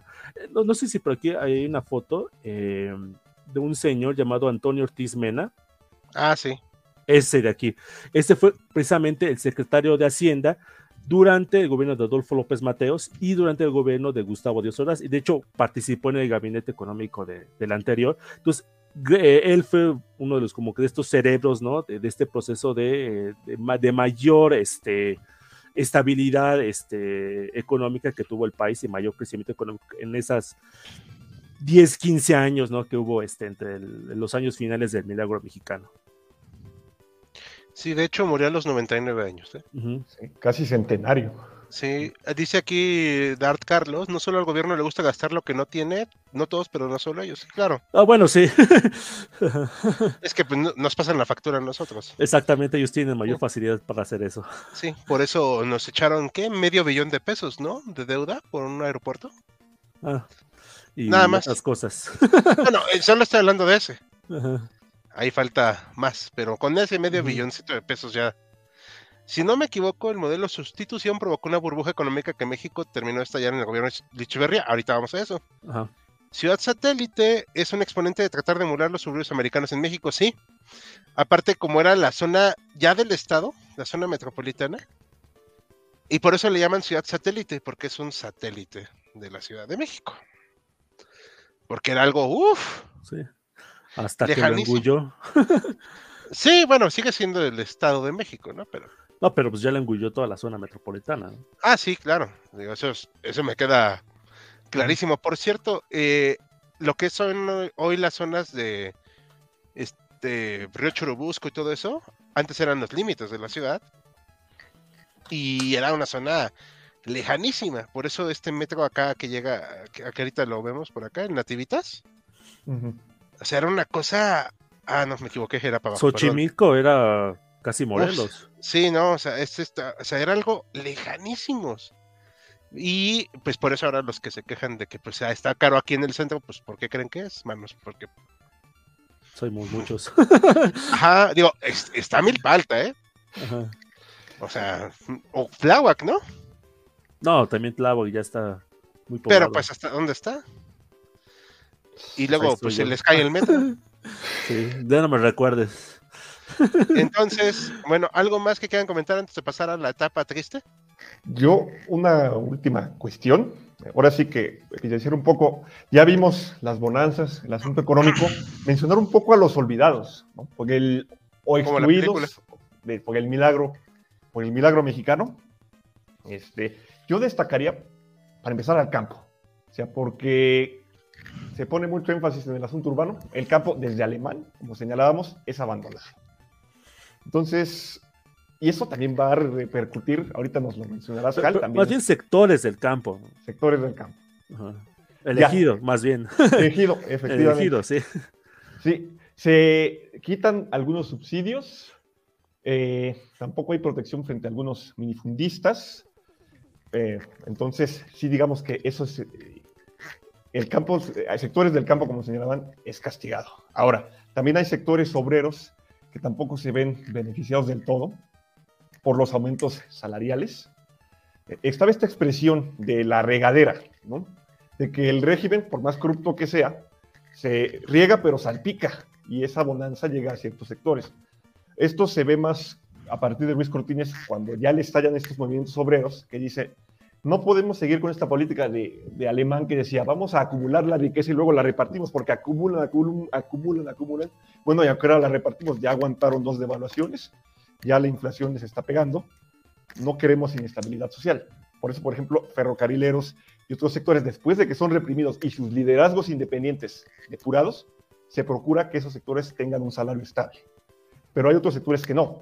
Y mencionabas, Joaquín, la migración del campo a la ciudad. Sí, las ciudades crecen, pero también los cinturones de pobreza.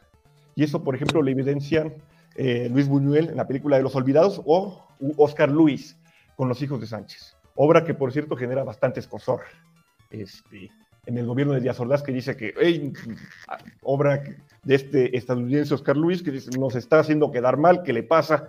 Pero es una crítica que dice, cuidado, los, o sea, los pobres de las ciudades no están teniendo necesariamente acceso a prestaciones. O sea, de estas épocas estamos eh, del IMSS, hablando del 43, o del ISTE, pero hay gente que no tiene acceso a eso, hay gente que no, no tiene acceso a empleo bien remunerado. Ahí el empleo Ujú. informal también está bastante alto.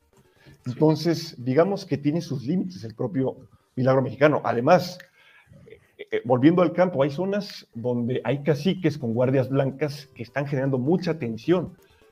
Eh, por ejemplo, y eso explica también la efervescencia de movimientos campesinos en Sinaloa o en Morelos, donde está Rubén Jaramillo, que será ejecutado junto con su familia extrajudicialmente por elementos del ejército y guardias blancas también. O sea, es esta inestabilidad del campo, ese descontento que está generándose, pues no se atiende, no se logra atender, pese a que Ruiz Cortines retoma el reparto agrario, que es un reparto agrario que tiene menos, menor calidad. De ahí, por ejemplo, el cuento este de Juan Rulfo de Nos han dado la tierra, donde les dan un terreno yermo para sembrar y dicen, pues es que esto no nos sirve. Pues eso es lo que les tocó, caballero. Que bueno, de hecho, desde Lázaro Cárdenas no se daban buenas tierras. Ya. O sea, Ah, bueno, era- Hubo buenas no tierras, mejores. ajá, ajá, hubo buenas tierras que se dieron, pero también es que eso es un tema muy complejo, porque también la intervención que hizo el mismo gobierno para ayudar a los campesinos en el gobierno de Cárdenas, muchas veces terminaba afectando más que ayudando. Entonces, por, por ejemplo, las haciendas este, más prósperas, por ejemplo, del algodón en la comarca lagunera o del Enequén en Yucatán, etcétera, el, el gobierno mandaba a la, su gente para ayudarlos a, a trabajar sus tierras y, como les digo, o sea, terminaba afectando más que lo que este. O sea, eh, clásico ejemplo de mejor no me ayudes, compadre. Eh, Eso so- solía pasar en ese, en ese tipo de tierras. sí, Bien. sí, de hecho, o sea, obviamente lo simplifiqué un poquito, pero era para quitarle ese mito de Tata Cárdenas, ¿no? O sea, Sí. el reparto no fue todo lo beneficioso, beneficioso que se cree. Bueno, ¿algo más que quieran comentar, chicos? Sí, nada más comentar eso, ¿no? Porque un poco es el énfasis eso de que el campo mexicano es algo muy difícil. O sea, como que a veces tenemos esa, esa idea de que como aquí se inventó el maíz o, o aquí se descubrió el maíz, todo eso es casi tierra de bonanza. No, o sea, la, la agricultura en México es una actividad muy difícil. Y que en muchas, en, en- en muchas por ejemplo, el, el nequén, el algodón, el arroz, etcétera, ciertos cultivos, o sea, tienes que cultivarlo en grande o si no, no te sale. Y para, obviamente, para cultivarlo en grande, pues necesitas hacer, tener mucha cantidad de dinero, patrocinios, etcétera, etcétera, ¿no? Entonces, eh, nada más es como que ese, énfasis de que la agricultura en México es una actividad muy difícil. Concuerdo. Sí, porque no tenemos estos ríos, por ejemplo, el Mississippi o, o el Missouri, que son enormes y que riegan grandes hectáreas de terreno, que son muy fértiles, como bien dices, Joaquín. Ese terreno es muy montañoso, muy agreste. Entonces, señala, por ejemplo, Peter Guardino, el contraste de la bonanza agrícola estadounidense, de esas grandes planicies, y nuestros terrenos. Sin lugar a dudas, Sí. las tierras fértiles son mucho más limitadas. Y aquí comenta Isabel Salgado, tarde pero llegué, YouTube sigue sin avisar y seguirá sin avisar. Así, de plano. Vayan eh, viendo nuestro canal secundario, por cierto, que ahí vamos a ir poniendo cada ocho días todo lo referente a lo de militar. Y esta semana estrenamos video de los policías de Inglaterra, así que esperemos que les haya gustado, porque estuvo complicado de hacer el video. bueno, perdón por la, el comercial. Ya, eh, ¿algo más? Eh, para ir a pasando al fin del milagro. Pues pasemos con el Echeverría, Con el el ocaso, joven bueno. Echeverría. Bueno, acá vamos con la prueba viviente de que si hay mal que dure 100 años. Y pen- son personas que lo aguantemos. Le pagamos la pensión a este personaje, por cierto. Eh, ah, murió este año. No, el año pasado. Año pasado. Ajá, después de cumplir los 100 años, Sí. este, no sufrió lo suficiente, pero bueno, aquí está el Mesías, el que iba a ser el cuarto movimiento en nuestra sinfonía histórica. No hay nada nuevo bajo el sol en el gobierno actual. Todo mundo cree que va a cambiar las cosas. Y pues, este cuate decía cosas como yo trabajo 25 horas al día, arriba y adelante, la, economía se administra desde los pinos, etcétera. Él creía que la industria tenía que estar en manos del gobierno para que creciera el país y se hacía un gasto de verdad brutal. En algún punto, sus secretarios de Hacienda, porque no fue uno, fueron varios, los que le dijeron es que el dinero no es infinito. Que es un concepto que a los algunos gobernantes les parece difícil de, de entender. Demasiados. Ajá. Pero bueno, vamos a hablar aquí de este caso de este cuate. Sus juntas eran eternas. En Tragicomedia Mexicana hablan de que este cuate, o sea, de verdad las juntas que hacía eran tortuosas. Y los miembros del gabinete, como el señor presidente no iba al baño, nadie iba al baño. Lo cual era un suplicio porque se tenían que aguantar. se, hicieron gastos ridículos en industria pesquera. O sea, tuvimos flota de pesqueros. ¿Por qué? Pues porque al señor presidente se le ocurrió. Empezaron a promoverse los, perdón, los complejos turísticos eh, arqueológicos. Pero el problema acá es que este señor usaba el presupuesto como si fuera su caja.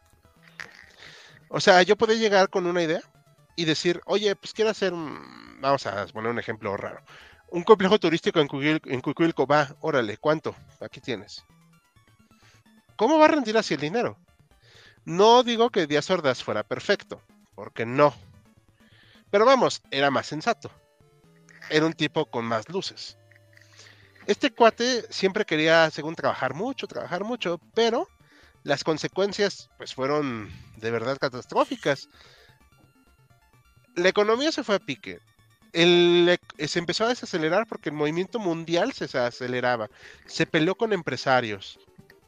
Y con el grupo Monterrey le mataron a este señor que se me fue ahorita su nombre. Sada. Eugenio Garzazada fue un escandalazo. Sí, Si ya, te, ya estaba peleado con los empresarios, esto llevó a la ruptura total. total, sí. O sea, él hablaba de que eran estos riquillos. Insisto, no hay nada nuevo bajo el sol ahorita.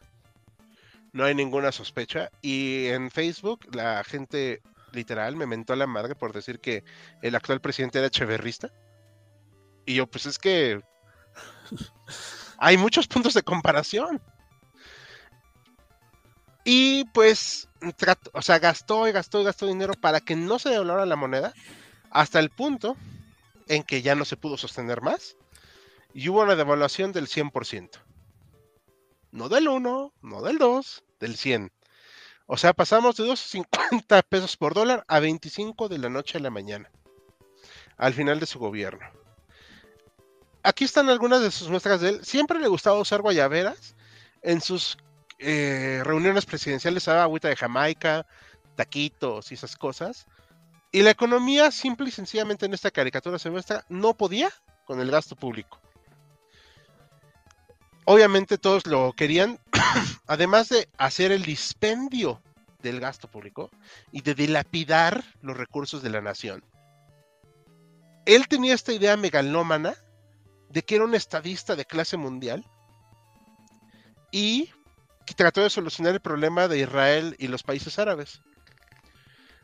Ambas posturas lo mandaron al diablo. A ese es el nivel. Sí, Lo único, perdón, lo único que quisiera decir ya quitando el desprecio que le tengo eh, de manera rescatable es que ayudó a los chilenos que no estaban de acuerdo con el régimen de Pinochet, pero no lo hizo por buena onda, lo hizo para simular a, a emular a Cárdenas. Entonces, por eso mm, ahí está como que la... Eh, Entonces, este cuate es eh, uno de los presidentes que no solo fue nefasto porque en la cuestión represiva, sino en la cuestión monetaria, comprometió a los recursos nacionales a tal grado que, o sea, de no ser porque había gente más o menos capacitada, pudieron salvar de la bancarrota al Estado. Y porque solo tenía seis años, ¿eh? O sea que igual y si hubiera estado más tiempo hubiera sido peor el asunto. No sé si que quieres comentar, Joaquín, perdón. No, que incluso en sus este, arranques de megalomanía se candidateó para ser secretario general de la ONU. Ah, sí, cierto. Y se decía vocero del tercer mundo también. Ah, sí. quiso ser. Ah, Hal, quisiera añadir igual algo respecto a lo que me mencionabas de la pelea con los empresarios, porque también está relacionado con un problema, ahí no sé si Joaquín estará de acuerdo conmigo, pero que se, al parecer se ha diagnosticado de México de su poca recaudación fiscal. Sí, Y es que eh, eh, era un problema que ya se estaba viviendo. El propio Díaz Ordaz dijo, no nos está alcanzando, tenemos que hacer una reforma fiscal. ¿Pero cómo? Entonces se lo preguntó a sus asesores, le dijeron, mire, señor presidente, si hacemos una reforma fiscal tal vez nos metamos en problemas con empresarios. No le mueva. Luis Echeverría lo quiso hacer, tengo entendido que no supo negociarlo bien, acabó resentido, entonces así empezó su guerra con el empresariado, dejó de consultarles los proyectos y pues eso, ese es el- uno de los orígenes de su, de su confrontación con, con los empresarios más tarde. eh, agudizada por lo de el asesinato de Garzazada. Sí, o sea, desde los años 50, 60 hasta nuestros días, ha circulado por círculos académicos, de economistas, de políticos, etcétera, de que México necesita una reforma fiscal. Es como que el, canto, este, necesitamos reforma fiscal, necesitamos reforma fiscal. Eso tiene distintas traducciones dependiendo de quién le preguntes, ¿no? La mayoría significa aumentar impuestos. Eh, porque básicamente el, gobierno recauda, eh, bueno, el, del PIB, o sea, todo lo que genera la economía nacional, ahorita está más o menos en 19%. O sea, más o menos de cada cinco pesos que genera la economía nacional, uno tiene este, el, gobierno de México. Algunos dirán que es mucho, otros la mayoría dirán que es poco, pero eh, existe esa, esa, idea de que este, es necesario recaudar más dinero. ¿Cómo hacerlo? También es, es, otro, es otro punto de, discusión. ¿Cómo este, subir los impuestos? ¿Qué tipo de impuestos subir? Porque no todos los impuestos son iguales. Uh -huh. No es lo mismo subir un impuesto del tipo IVA a un impuesto del tipo del ISR. Es, son cosas totalmente distintas. Y hay muchísimos tipos de impuestos. Ahora, también hay que tener en cuenta que no porque la recaudación fiscal sea baja significa que los impuestos son bajos en México, porque los impuestos en México no son bajos. Una no. empresa pequeña, mediana, paga la mitad de sus ganancias en, en ingresos, en, impuestos, quiero decir.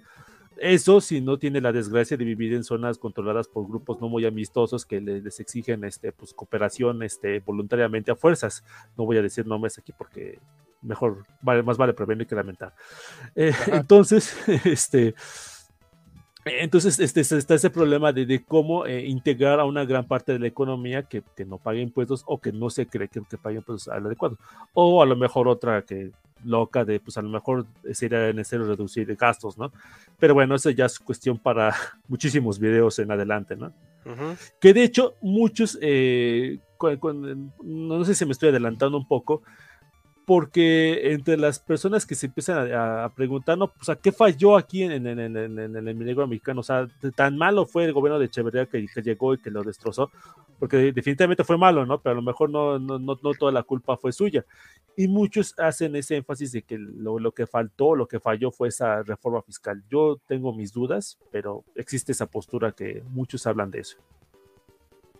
Sí, también eh, habría que recalcar que, o sea, no ayuda, o sea, lo de eh, Díaz Ordaz no era un genio, ¿ok? Mm. Pero tampoco ayudó el hecho de que dilapidara todos los recursos de la nación. O sea, eso también pues, está cañón. Uh -huh. O sea, no. Díaz Ordaz ya traía la papa caliente. De hecho, no le hizo nada de gracia tener que organizar las Olimpiadas y el Mundial, ¿eh? O sea, la verdad. Así es. No, no, no estaba muy contento con el asunto. Pero bueno, salió avante. Digo, aparte eran otras épocas, ¿no? Entonces sí. no era tan, no era un gasto. Sí, si no es como en Qatar, ¿no? O sea, uh -huh. no. Este, por cierto, saludos a Francia, el campeón legítimo del mundo. Y el, ya hablando en serio, lo que le faltó a Echeverría, y sí estoy hablando muy en serio acá, fue que quiso cambiar la industria mexicana en seis años. Y no iba por ahí, aparte, como dice aquí alguien, ahorita paso el comentario, que se infló la plantilla burocrática del gobierno. Exacto. O sea, eh, por poner un ejemplo, en Grecia creo que llegaron a tener el 54% de la población en nómina gubernamental. O sea, es una cosa brutal. O sea, tú no, no produces nada. Y, en todo caso, a ver, supongamos, había eh, marcas de zapatos acá también del gobierno mexicano. No me acuerdo ahorita cómo se llamaban, no me pregunten. Pero, ¿esa industria era rentable? Y suponiendo que no lo fuera, o sea, que no lo fuera, entonces ¿cuánto costaba mantenerla? Y eso aplícale a la industria pesquera, a la industria acererera, que estaba haciendo un proyecto de acerería muy importante si mal no recuerdo, que iba a ser para proveer el acero de todo México. Siempre hay un loquito, y perdón por la palabra, que quiere hacer un proyecto que surta de una materia prima a todo el país. Es que con esta planta acerera vamos a hacer todo el acero de México. No, no pongas todos tus huevos en una canasta, como se dice. O sea, no va por ahí. Esta refinería va a surtir de gasolina a todo México y, la, y vamos a ser autosuficientes. No funciona así, mano. O sea, no es así de sencillo. O sea, si fuera así de sencillo, ¿no crees que otros lo hubieran hecho? Y si nadie lo hace, ¿por qué lo harás tú? O sea, no, no sé si me estoy explicando acá. Sí, o sea, querer inventar el, el- el hilo negro. Y eso es Sí. lo que pasa en parte porque no tienes contrapesos. Ajá, exacto. Ahí está uno de los grandes meollos. El poder legislativo y el poder judicial y el poder ejecutivo eran virtualmente lo mismo. Además de la enorme represión que había, el hecho de que no los pudieran cuestionar, pues había un problema pues para poder contrarrestarlo. Y el hecho de que se peleara con el empresariado, que no son ángeles de la guarda, eso me queda muy claro, pero tampoco merecían ser golpeados como estaban siendo golpeados. O sea, no era por ahí. Pero, pues bueno, le pasó factura. Obviamente lo de Garza Sada acabó cualquier tipo de conciliación. Saludos a Pedro Salmerón, el golpeador de taqueros, que eh, sol- solapó esa cuestión. Y pues, ¿qué pasó al final? Que le tronó el país, que le tronó la economía. Y cuando le tronó la economía, o sea, él no sabía ni por qué. Porque aparte, al creer que era todólogo, pues era abogado, o sea, no sabía de economía. Y no es pecado no saberlo. Pero pues te asesoras, ¿no? O sea, tienes al gente alrededor. Y luego pasamos a la, la tragedia del- de la sucesión presidencial que viene con este hombre, José López Portillo, Sin adversarios. sin adversarios aparte. O sea, ¿qué tipo de democracia es esa? O sea, hago campaña y todavía tuvo el cinismo José López Portillo en una entrevista ya más anciano de decir, si solo mi mamá hubiera votado por mí, hubiera quedado presidente. ¿No te da pena? Pues O es sea, el descaro, ¿no? O ajá. sea, O sea, este tipo, él, a ver, se presentó como un tipo conciliador y sensato. Era buen orador, sí era un tipo pensante, pero le ganó su ego. Y la- ¿Cómo le el engaño del petróleo. Sí, el engaño del petróleo, ¿cómo le dijo Krause? El presidente apostador. Con él vendría bien la frase vender la piel del oso antes de cazarlo. Yo lo vería en ese sentido. Sí. Ese- en la época de Echeverría se descubren grandes yacimientos petroleros. Le toca a López Portillo explotarlos. Pero pidieron una de créditos, de verdad, ridículos. Tenemos el campo petrolero más grande del mundo. Cuenta con dos pozos, bla, bla, bla, con una reserva de más de 30 mil millones de barriles. Uno producirá 60 mil barriles de gas y otro no, no sé cuántos, ¿no? Dijo Jorge Díaz Serrano, entonces director de Pemex. Pero, aparte de estar con esta cuestión del dinero, que dijo, ahora hay que saber administrar la abundancia. Pues bueno, no se administró. Este, eh, Ese es el problema. aparte, pues no le gustaba la crítica y salió con la tontería de decir que él no le, no no le paga, no pagaba para que le golpearan, para que le pegaran en la prensa. Digo, o sea. ¿Por, por qué? Y eh, aquí hay que eh, mencionarlo. Uno de los este, puntos clave que, que tenía la economía a manos del gobierno era el papel. O sea, el único que, este, que proporcionaba papel para las revistas, periódicos, etcétera, era el gobierno.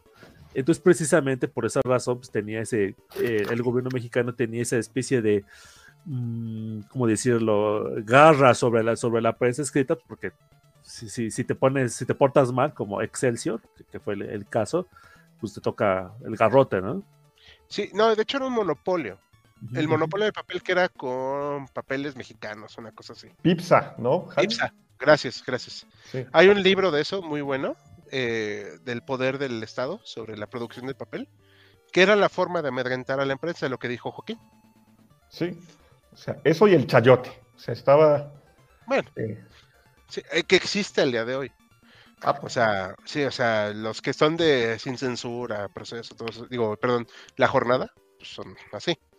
Ahora, eh, aquí rapidísimo, dice, en su gobierno escasearon las guayaberas de, de Luis Echeverría. No puedo asegurar que con él iniciaran, porque estaría mintiendo. Pero, ah, cómo fastidian con la guayabera los políticos. Este, que, que lo consideran que es, prensa, que es eh, prenda formal, y pues yo, la verdad, considero que no. Porque casi todos los presidentes siempre aparecían con traje. Como para mostrar esta onda más seria, ¿no? Más Sí, formal. Ujú. Eh, Isabel Salgado dice, primero, muy interesante la charla, segundo, Francia, tercero, año aproximado, para los que vamos fuera de México, 1940, digo, lo estoy cerrando mucho, o expandiendo mucho, a 1970, 76. Ah, e- Esto, eh, este personaje en particular, ya es 76-82. Sí, 76-82, que es el desastre total de México.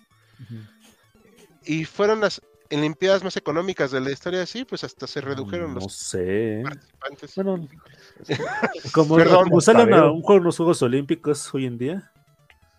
No, pues Japón perdió un buen sí, sí, dinero. si quieres este, meterte en problemas financieros, organiza los Juegos eh, Olímpicos. Sí, o un mundial.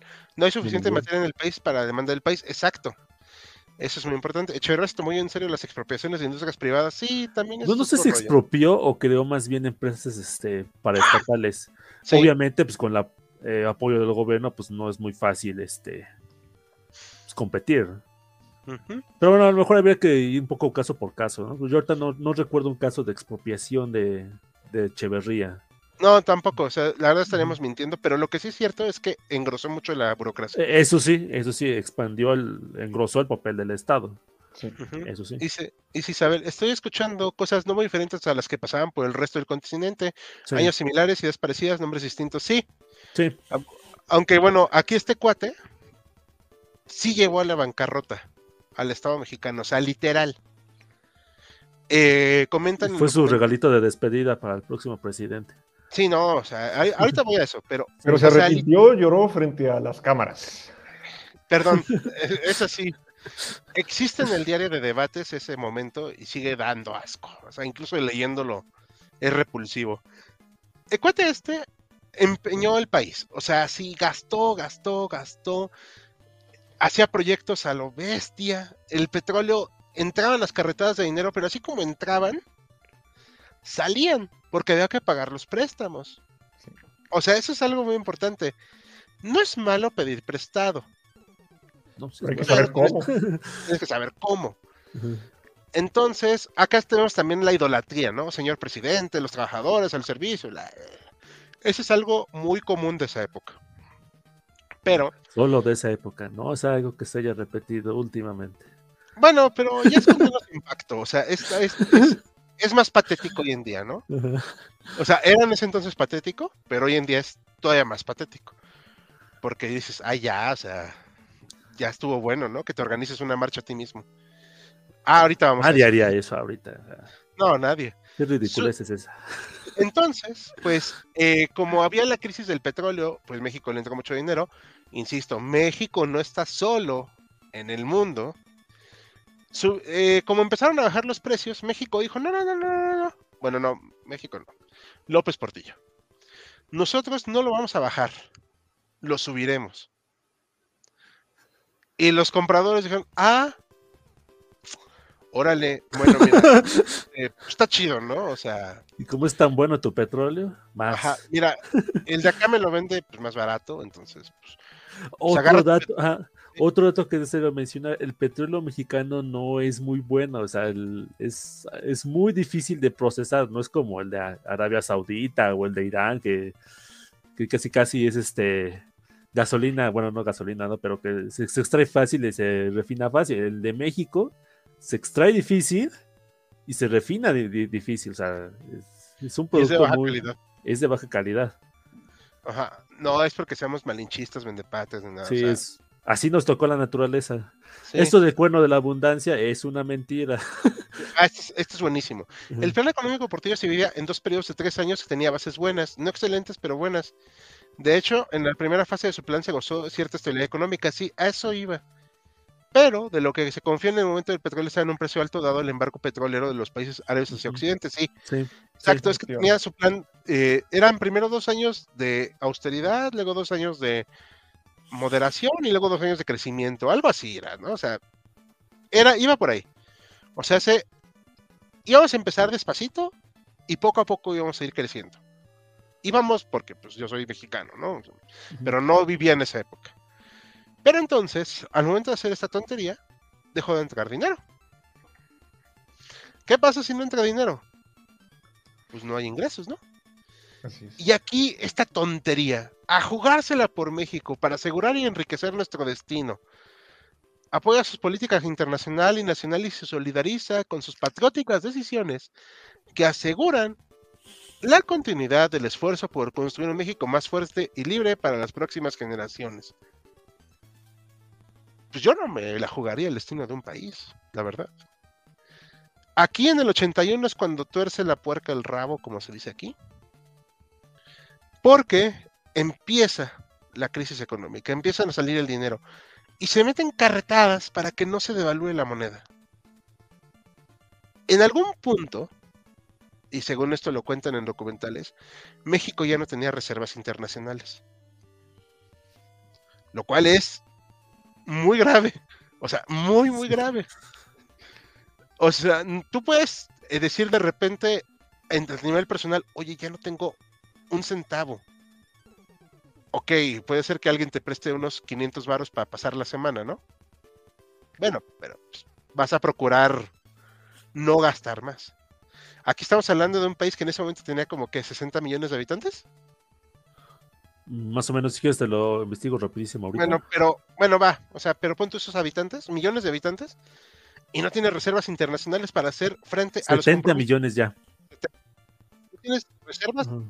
De dinero para hacer frente a los compromisos económicos del país al día siguiente? es No, o cuando sea, es- la moratoria, ¿no, Hal? sí, y es este Silva Herzog el que dice que cada paso que daba en Nueva York para negociar la deuda era otro colapso económico para México.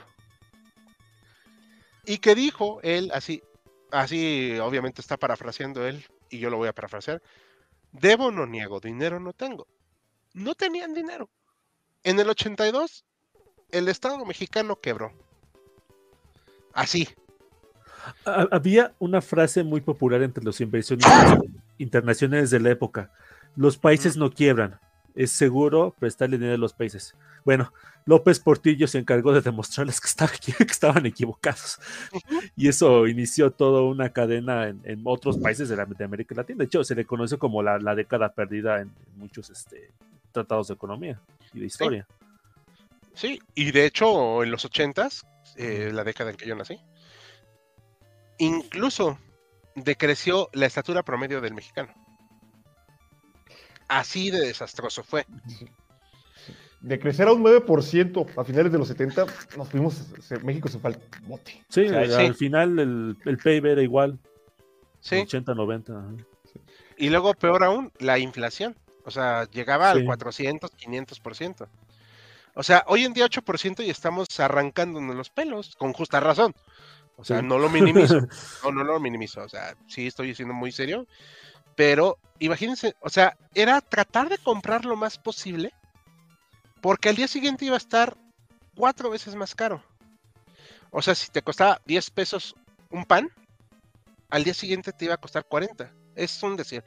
Por eso la moneda mexicana pasó de los eh, 10, 20 pesos a los 20 mil, 30 mil, 100 mil. Todos eran millonarios. Sí. Pero no podían comprar nada. Y el primero de septiembre de 1982, después de haber hecho unos gastos terribles, López Portillo, Ya había presidente electo. ya había presidente electo, por cierto, sí, no le avisó de esta medida que nacionalizó la banca privada donde dijo, ya no nos sacarían más. O sea, él decía que eran los sacadólares. O sea, como buen populista, buscaba a alguien más culpable de su desastre. Decía, soy responsable del timón, pero no de la tormenta. Mijo, tú provocaste la tormenta. Tú fuiste No. para allá. No solo no le No, avisó no. a Miguel de la Madrid, no le avisó a los propios dueños de la banca. No, Eh, exacto. Amanecieron con la noticia y dijeron, ¿pero qué? ¿En qué momento? Sí, what? O sea, es que, de hecho, aquí hay algo muy curioso. Cuando ven el video de este informe de gobierno, porque era el informe, eh, que por cierto, mandó a hacer el edificio del Congreso en San Lázaro, esa época, y solo se inauguró la parte de frontal. O sea, porque se acabó el dinero.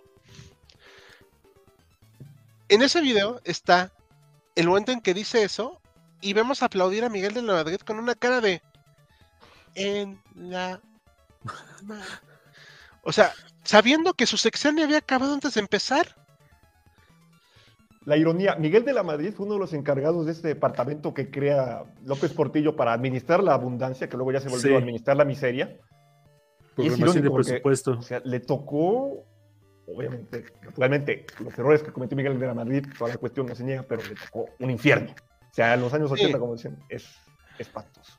Sí, le tocó la rifa del tigre. No se justifican sus errores, porque a mi opinión corrigió muy tarde el rumbo, porque te quiso seguir muchas políticas de la revolución y pues ya no. Sí, y, también Miguel de la Madrid, o sea, fue par- como dice Bruno, o sea, fue parte del, del- del departamento de administrar la, la abundancia. Bueno, tenía otro nombre técnico, ¿no? El de programación y presupuesto, pero suena más divertido que dijo Bruno, ¿no? Entonces, este, pero sí, o sea, él encabezó esa sección y él en parte, o sea, fue el que los este, dijo, ah, sí, sigamos pues, este, gastando, o sea, no, ah, no hay problema. Que también entró un poquito tarde al gabinete, si no mal recuerdo, el- creo que ya entró. Sí, es que ajá. cuando una persona tiene tanto, tanto poder, ¿cómo la convences de que está haciendo mal? Sí, es que no hay contrapesos.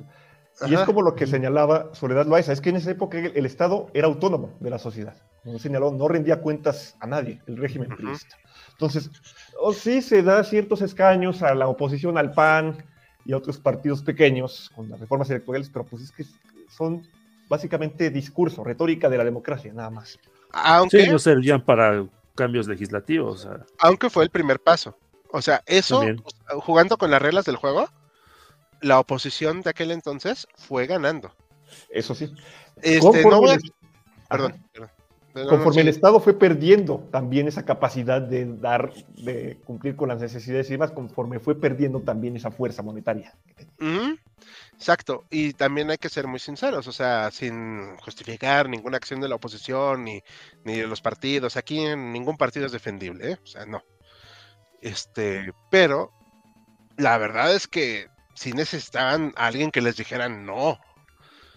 O sea, y en este caso, cuando lo nacionaliza la banca, López Portillo, que nos mete otra deuda, porque aparte había que pagar esos bancos. O sea, no, no porque nacionalizo ya, ya queda todo. O sea, no so- pagas el capital y pagas las deudas de los bancos. O sea, es, es una, es un movimiento por demás irrisorio. Y dice este panfleto que existió al Zócalo, todos a la concentración de apoyo popular a las medidas revolucionarias del presidente López Portillo, hoy viernes de septiembre al mediodía. Viva la nacionalización de la banca, viva el control general de cambios, viva México. Hmm. Vaya, un presidente haciéndose una marcha a sí mismo. Híjole. Y luego se enojan cuando uno le dice al actual que pues, tiene sus ideas de hace 40 años, ¿no? Igual lo que da también más coraje respecto al sexenio de Miguel López, de López Portillo es el dispendio que hizo, no solamente así de gastar en megaproyectos que luego no fructificaron y de endeudar al país, sino el modo de vida de César que tenía, casi, casi emperador romano. Ajá. eso sacó este, una compilación de una este, periodista, Manu Dorn- Dornbierer, que, que se llama Ave César. La dispendiosa vida de López Portillo, que cerraba calles, o sea, que abusaba del nepotismo, que gastaba así, a más no poder, en propiedades personales, él y sus funcionarios, incluido el infame eh, Arturo Durazo, jefe de la policía, Durazo. que se hizo un mausoleo, y se- más bien creo que se hizo dos mausoleos con dinero público. O sea, Y el Partenón, ¿no? Sí. Todo ese dispendio que decían, bueno, ok, hay abundancia, pero no se pase. Ya, o sea, alemán se queda corto con la corrupción. No, Alemán era un, este, un alma de la caridad. Y lo chistoso acá, y ya para ir cerrando, es que López Portillo pudo haber hecho algo muy bueno. Pero era tan, tan inseguro de sí mismo que se hizo un documental de él mismo trabajando. ¿No lo han visto? No. Es Me buenísimo. acordé ahorita de un capítulo de The Crown, que es lo mismo. Ah, bueno, pero hasta la monarquía ahí se veían modestos al lado de López Portillo, porque se filmó a sí mismo practicando box con su hijo en Los Pinos, desayunando como una familia normal con su esposa. El amante supongo que estaba escondida detrás. digo. Eh, Era, era también famoso por, por sus este, amantes. intensos devaneos. Eh, mostraba cómo llegaba al Zócalo en, el, en su coche trabajando él. O sea, era una cuestión de verdad narcisista y ególatra. Y precisamente él termina siendo el último presidente con una cantidad de poder tan brutal que los siguientes, salvo el muy sonado caso de Salinas, no volvieron a concentrar tal poder. Y es más, lo fueron rechazando poco a poco. Digo, ahorita el actual quisiera eso, pero pues ya no le da, ¿no? Ah, Sí, porque también eh, hay que tomar en cuenta que López Portillo, o sea, hasta antes de él, su primera como que aparición importante en la política mexicana fue con, con su amigo que le, le- dio el papel de secretario de Hacienda tres años antes de que se acabara todo su, su gobierno. O sea, realmente no había tenido un papel realmente destacado en la política nacional, era un poco un, un improvisado que en parte llegó a la presidencia por ser amigo de Echeverría. O sea, fue creo que el- de los pocos casos de un presidente que logró poner a un, a un amigo fiel a, como presidente. Sí. Y que lo estuvo mangoneando un rato hasta que se hartó López Portillo, también hay que decirlo. Mm, No, de hecho el otro amigo fiel fue López Mateos a Díaz Ordaz. Ah, sí. Eran, eran muy amigos, pero esos sí eran amigos de verdad, no Sí, ah, pero también Díaz Ordaz fue pues, casi, casi el... el- vicepresidente. El, vicepresidente de, de- de López Mateos, era, era el que, este, pues, cuando estaba de paseos, Sí, no, y cuando se enfermaba. este, Yo diría que hasta el presidente real, digo, obviamente, porque era el que tomaba las decisiones. O sea, ya no dudas. los paseos que se daba López Mateos por la indisposición, por la enfermedad que tenía López Mateos, Díaz Ordaz era el que tomaba las decisiones de cómo se gestionaba. Sí, pero ya hablando más en serio de esta cuestión de amigos, ellos sí eran amigos, muy amigos. Y si algo sí le dolió a Díaz Ordaz, es la muerte de, de López. de Mateos. López. Porque eran aparte muy diferentes Sí. en actitudes. Pero bueno, los últimos comentarios y vamos pasándolo. Sí. Lo que pasa con la mezcla mexicana es que su contenido azufre es alto y más aparte de las maquinarias son muy obsoletas. Ojo, como vive cerca de una planta generadora de la Comisión Federal, sí, de hecho. eh, saludos a Tula. El efecto tequila no. Eso es ya es otro o- o 90 posterior. 94, Ajá, como exactamente. Exactamente. Francisco Ramírez, el milagro funcionó porque la población no era muy grande, exacto. Es. No, diría que al como- revés. Sí. Que el milagro funcionó porque estaba creciendo la población. Yo Bueno, más sí- población, más mano de obra. Ah. Eso fue lo que le, eso fue lo que le ayudó al, al- al- al milagro mexicano en parte. en, ah, en parte Ah. sí, Joaquín, coincido, porque sí, pero luego sí se ha mencionado que luego crece tanto la población, porque sí hay un boom, que Sí, ya fue no un se boom. da abasto el Estado. O sea, Sí, la población creció más que el crecimiento del país. ajá.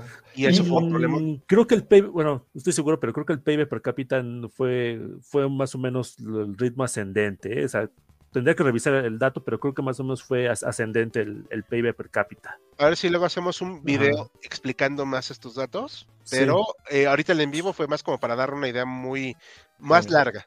La deuda que adquirieron Argentina, Brasil y México fue principalmente de países petroleros. Los yanquis les hicieron pagar la crisis de petróleo hacia ellos.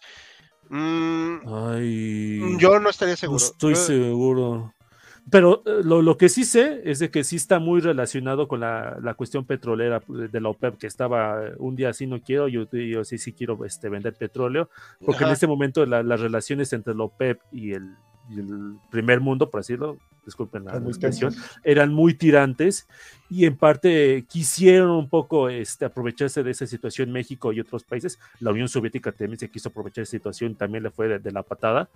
Este, Pero sí, igual, en parte ellos fueron los que terminaron este, pagando mal el gasto, pues, en parte por su excesivo endeudamiento. Sí, nombra los tres países mayor deuda alfabéticamente. En deuda debiera ser exactamente al revés en cantidad por habitante. Ah, no sabría decirte la verdad. No, Ah, es una dina, ok. vamos a chequear luego, ¿no? Porque eso sí ya. Ajá, Los sí. estados no quiebran, los jeques sí. Pues sí, No, y bro. México tenía un jeque muy Sí. el narcisista ególatra sigue siendo como los demás países de la región. Sí. Bueno, ya ven, somos hermanos al final. Mi abuelo fue escolta de Durazo, híjole. Oh, Yo tuve un tío que trabajó de fotógrafo. Sí, era fotógrafo del policía. Pues bueno, eh, esperamos que haya sido más o menos claro esto. Ajá. O sea, fue una explicación muy larga. La verdad es que decidimos tomarla muy relajada por ser el primero del año. eh, pues para que pudiéramos hablar muy a gusto, pero no sé si quieran concluir algo, chicos. No, Pues- pues es un tema que este, deja mucho este, eh, puntos en el tintero. Me- quedé con muchísimas cosas que quise hablar, pero pues ya son dos horas y hay que ser más este, pues, sintéticos posibles, ¿no? Sí, yo creo que lo podemos sacar para un video en el futuro, esas Claro. ideas, para que sinteticemos Sí, puede ser. y la gente no se quede con la duda, ¿no? O sea, así de, oye, pues, ¿qué pasó acá, acá? Entonces, Porque es un tema apasionante, pero sí tiene muchas, muchas aristas. Del mismo Echeverriato se podría hacer un, en vivo en sí. Para... ajá, sí. Sí, cierto. Sí, yo solamente quisiera, eh, ahora sí, dejar pregunta para que se quede. Sí, o sea, tipo de contestarla así. breve.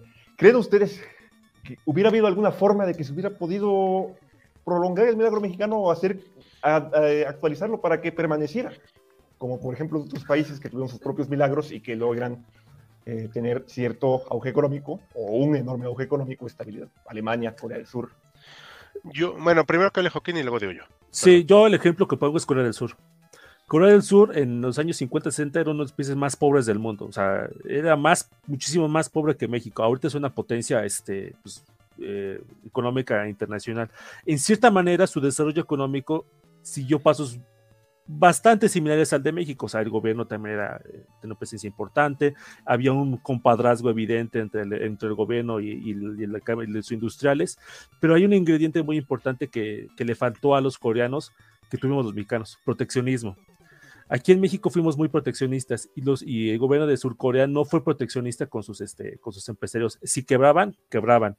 Si tenían que competir con, este, el, con el extranjero, tenían que competir con el extranjero. Y eso les ayudó a que se hicieran cada vez más competitivos y que ahorita pues, sean una de las principales potencias económicas del mundo. Si me preguntas a mí, y eso a lo mejor daría para hablar en muchos casos, lo que le falló a México fue el proteccionismo. Ujú. Y ese es un problema muy importante, porque muchos creen, eh, estadistas, políticos, incluso economistas, de que fue el proteccionismo el que le dio cierto apoyo al, al milagro mexicano. Yo creo que fue al revés. Que Pero lo bueno, tumbó. es- exactamente, que fue lo que lo, lo tumbó. Ya. Aquí rápidamente comentan, hagan parte 2. Yo creo que haríamos parte 2, pero de lo que fue después del milagro mexicano. Y sí, Es- explicar un poco. Sí, me gusta la idea. Este, obviamente lo tenemos que someter a votación, pero ya saben, ¿no? ya tenemos un short explicando muy a grandes rasgos, que por cierto lo supervisó Joaquín rapidísimo ese, ese guioncito, porque yo lo hice y le dije, oye, no quiero decir una estupidez, ¿no? Porque no tengo especialidad en economía. Entonces, para eso se- nos apoyamos todos. Me pregunto si México habrá tenido un presidente como Ilía o Illa, no sé quién sea este, y sé que como Sarmiento no, sé. ¿De qué país No. es? De, y su- si es de Argentina, no sé, pero mira, decía o dice. Krause que es un volado cada presidente mexicano. O sea, el sexenio pasado tuvimos al Galán, el, se- el sexenio antepasado tuvimos al ¿A Calderón? más, ajá, ma- el más sensato, pero con un una mancha, ahí medio injustificada, pero bueno.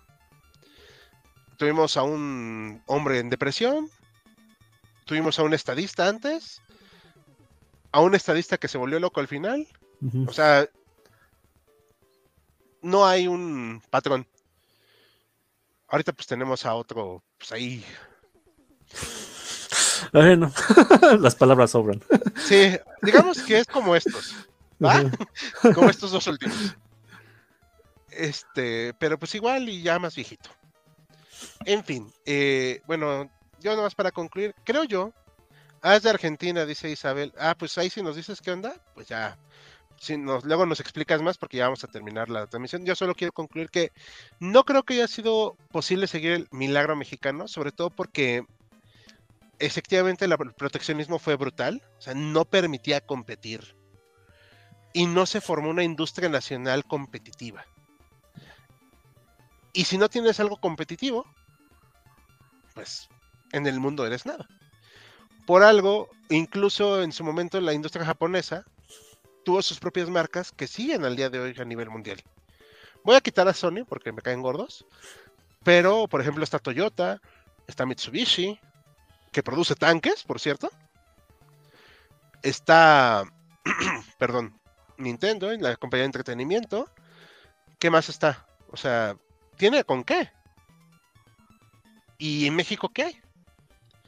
A poco a poco ha ido pudiendo hacerlo, pero costó mucho trabajo. Telmex no cuenta, ¿eh? Pero tiene una gran presencia internacional. sí. O sea, no estoy justificando el crony capitalismo o la- el capitalismo de cuates, pero tiene una presencia internacional brutal. Eso, eso es innegable, ¿no? O sea, Sí. más allá de que me guste o no Slim, ya viéndolo más neutral, es una presencia internacional Sí, Quizás lo que tiene Slim es de que es más ambicioso. y es menos tonto. ¿no? Sí. O sea, es- sabe, sabe- sabe asesorar, pero eso es para otro momento. Por ahorita, pues vamos a terminar nuestro en vivo anunciando que el sábado se estrena un nuevo video en HC2. El miércoles va a ser un nuevo video de la Edad Media, en este caso. Y como festejamos el cumpleaños de Maximiliano, que no está hoy, pero hoy lo festejamos, él elige los temas y van a ser medievales, los cuales van a poder votar mañana por ellos. Así que vamos a vernos dentro de ocho días con temas medievales. Y Ah, vamos a iniciar una serie de shorts sobre los presidentes de México. Va a ser, obviamente, larguísima. Quedamos que eran 64, ¿no? Presidentes. Sí. Entonces, pues va a ser larga. Y por ahorita nos despedimos. eh, vamos a seguir este, pues, con ustedes en la próxima semana. Vamos a tener nuevos videos. Por favor, voten. Y les agradecemos su apoyo. Pueden seguirnos en nuestras distintas redes sociales. Y por ahorita es todo. A nombre de todo el equipo HC, nos despedimos. Hasta la próxima semana. Chao, chao.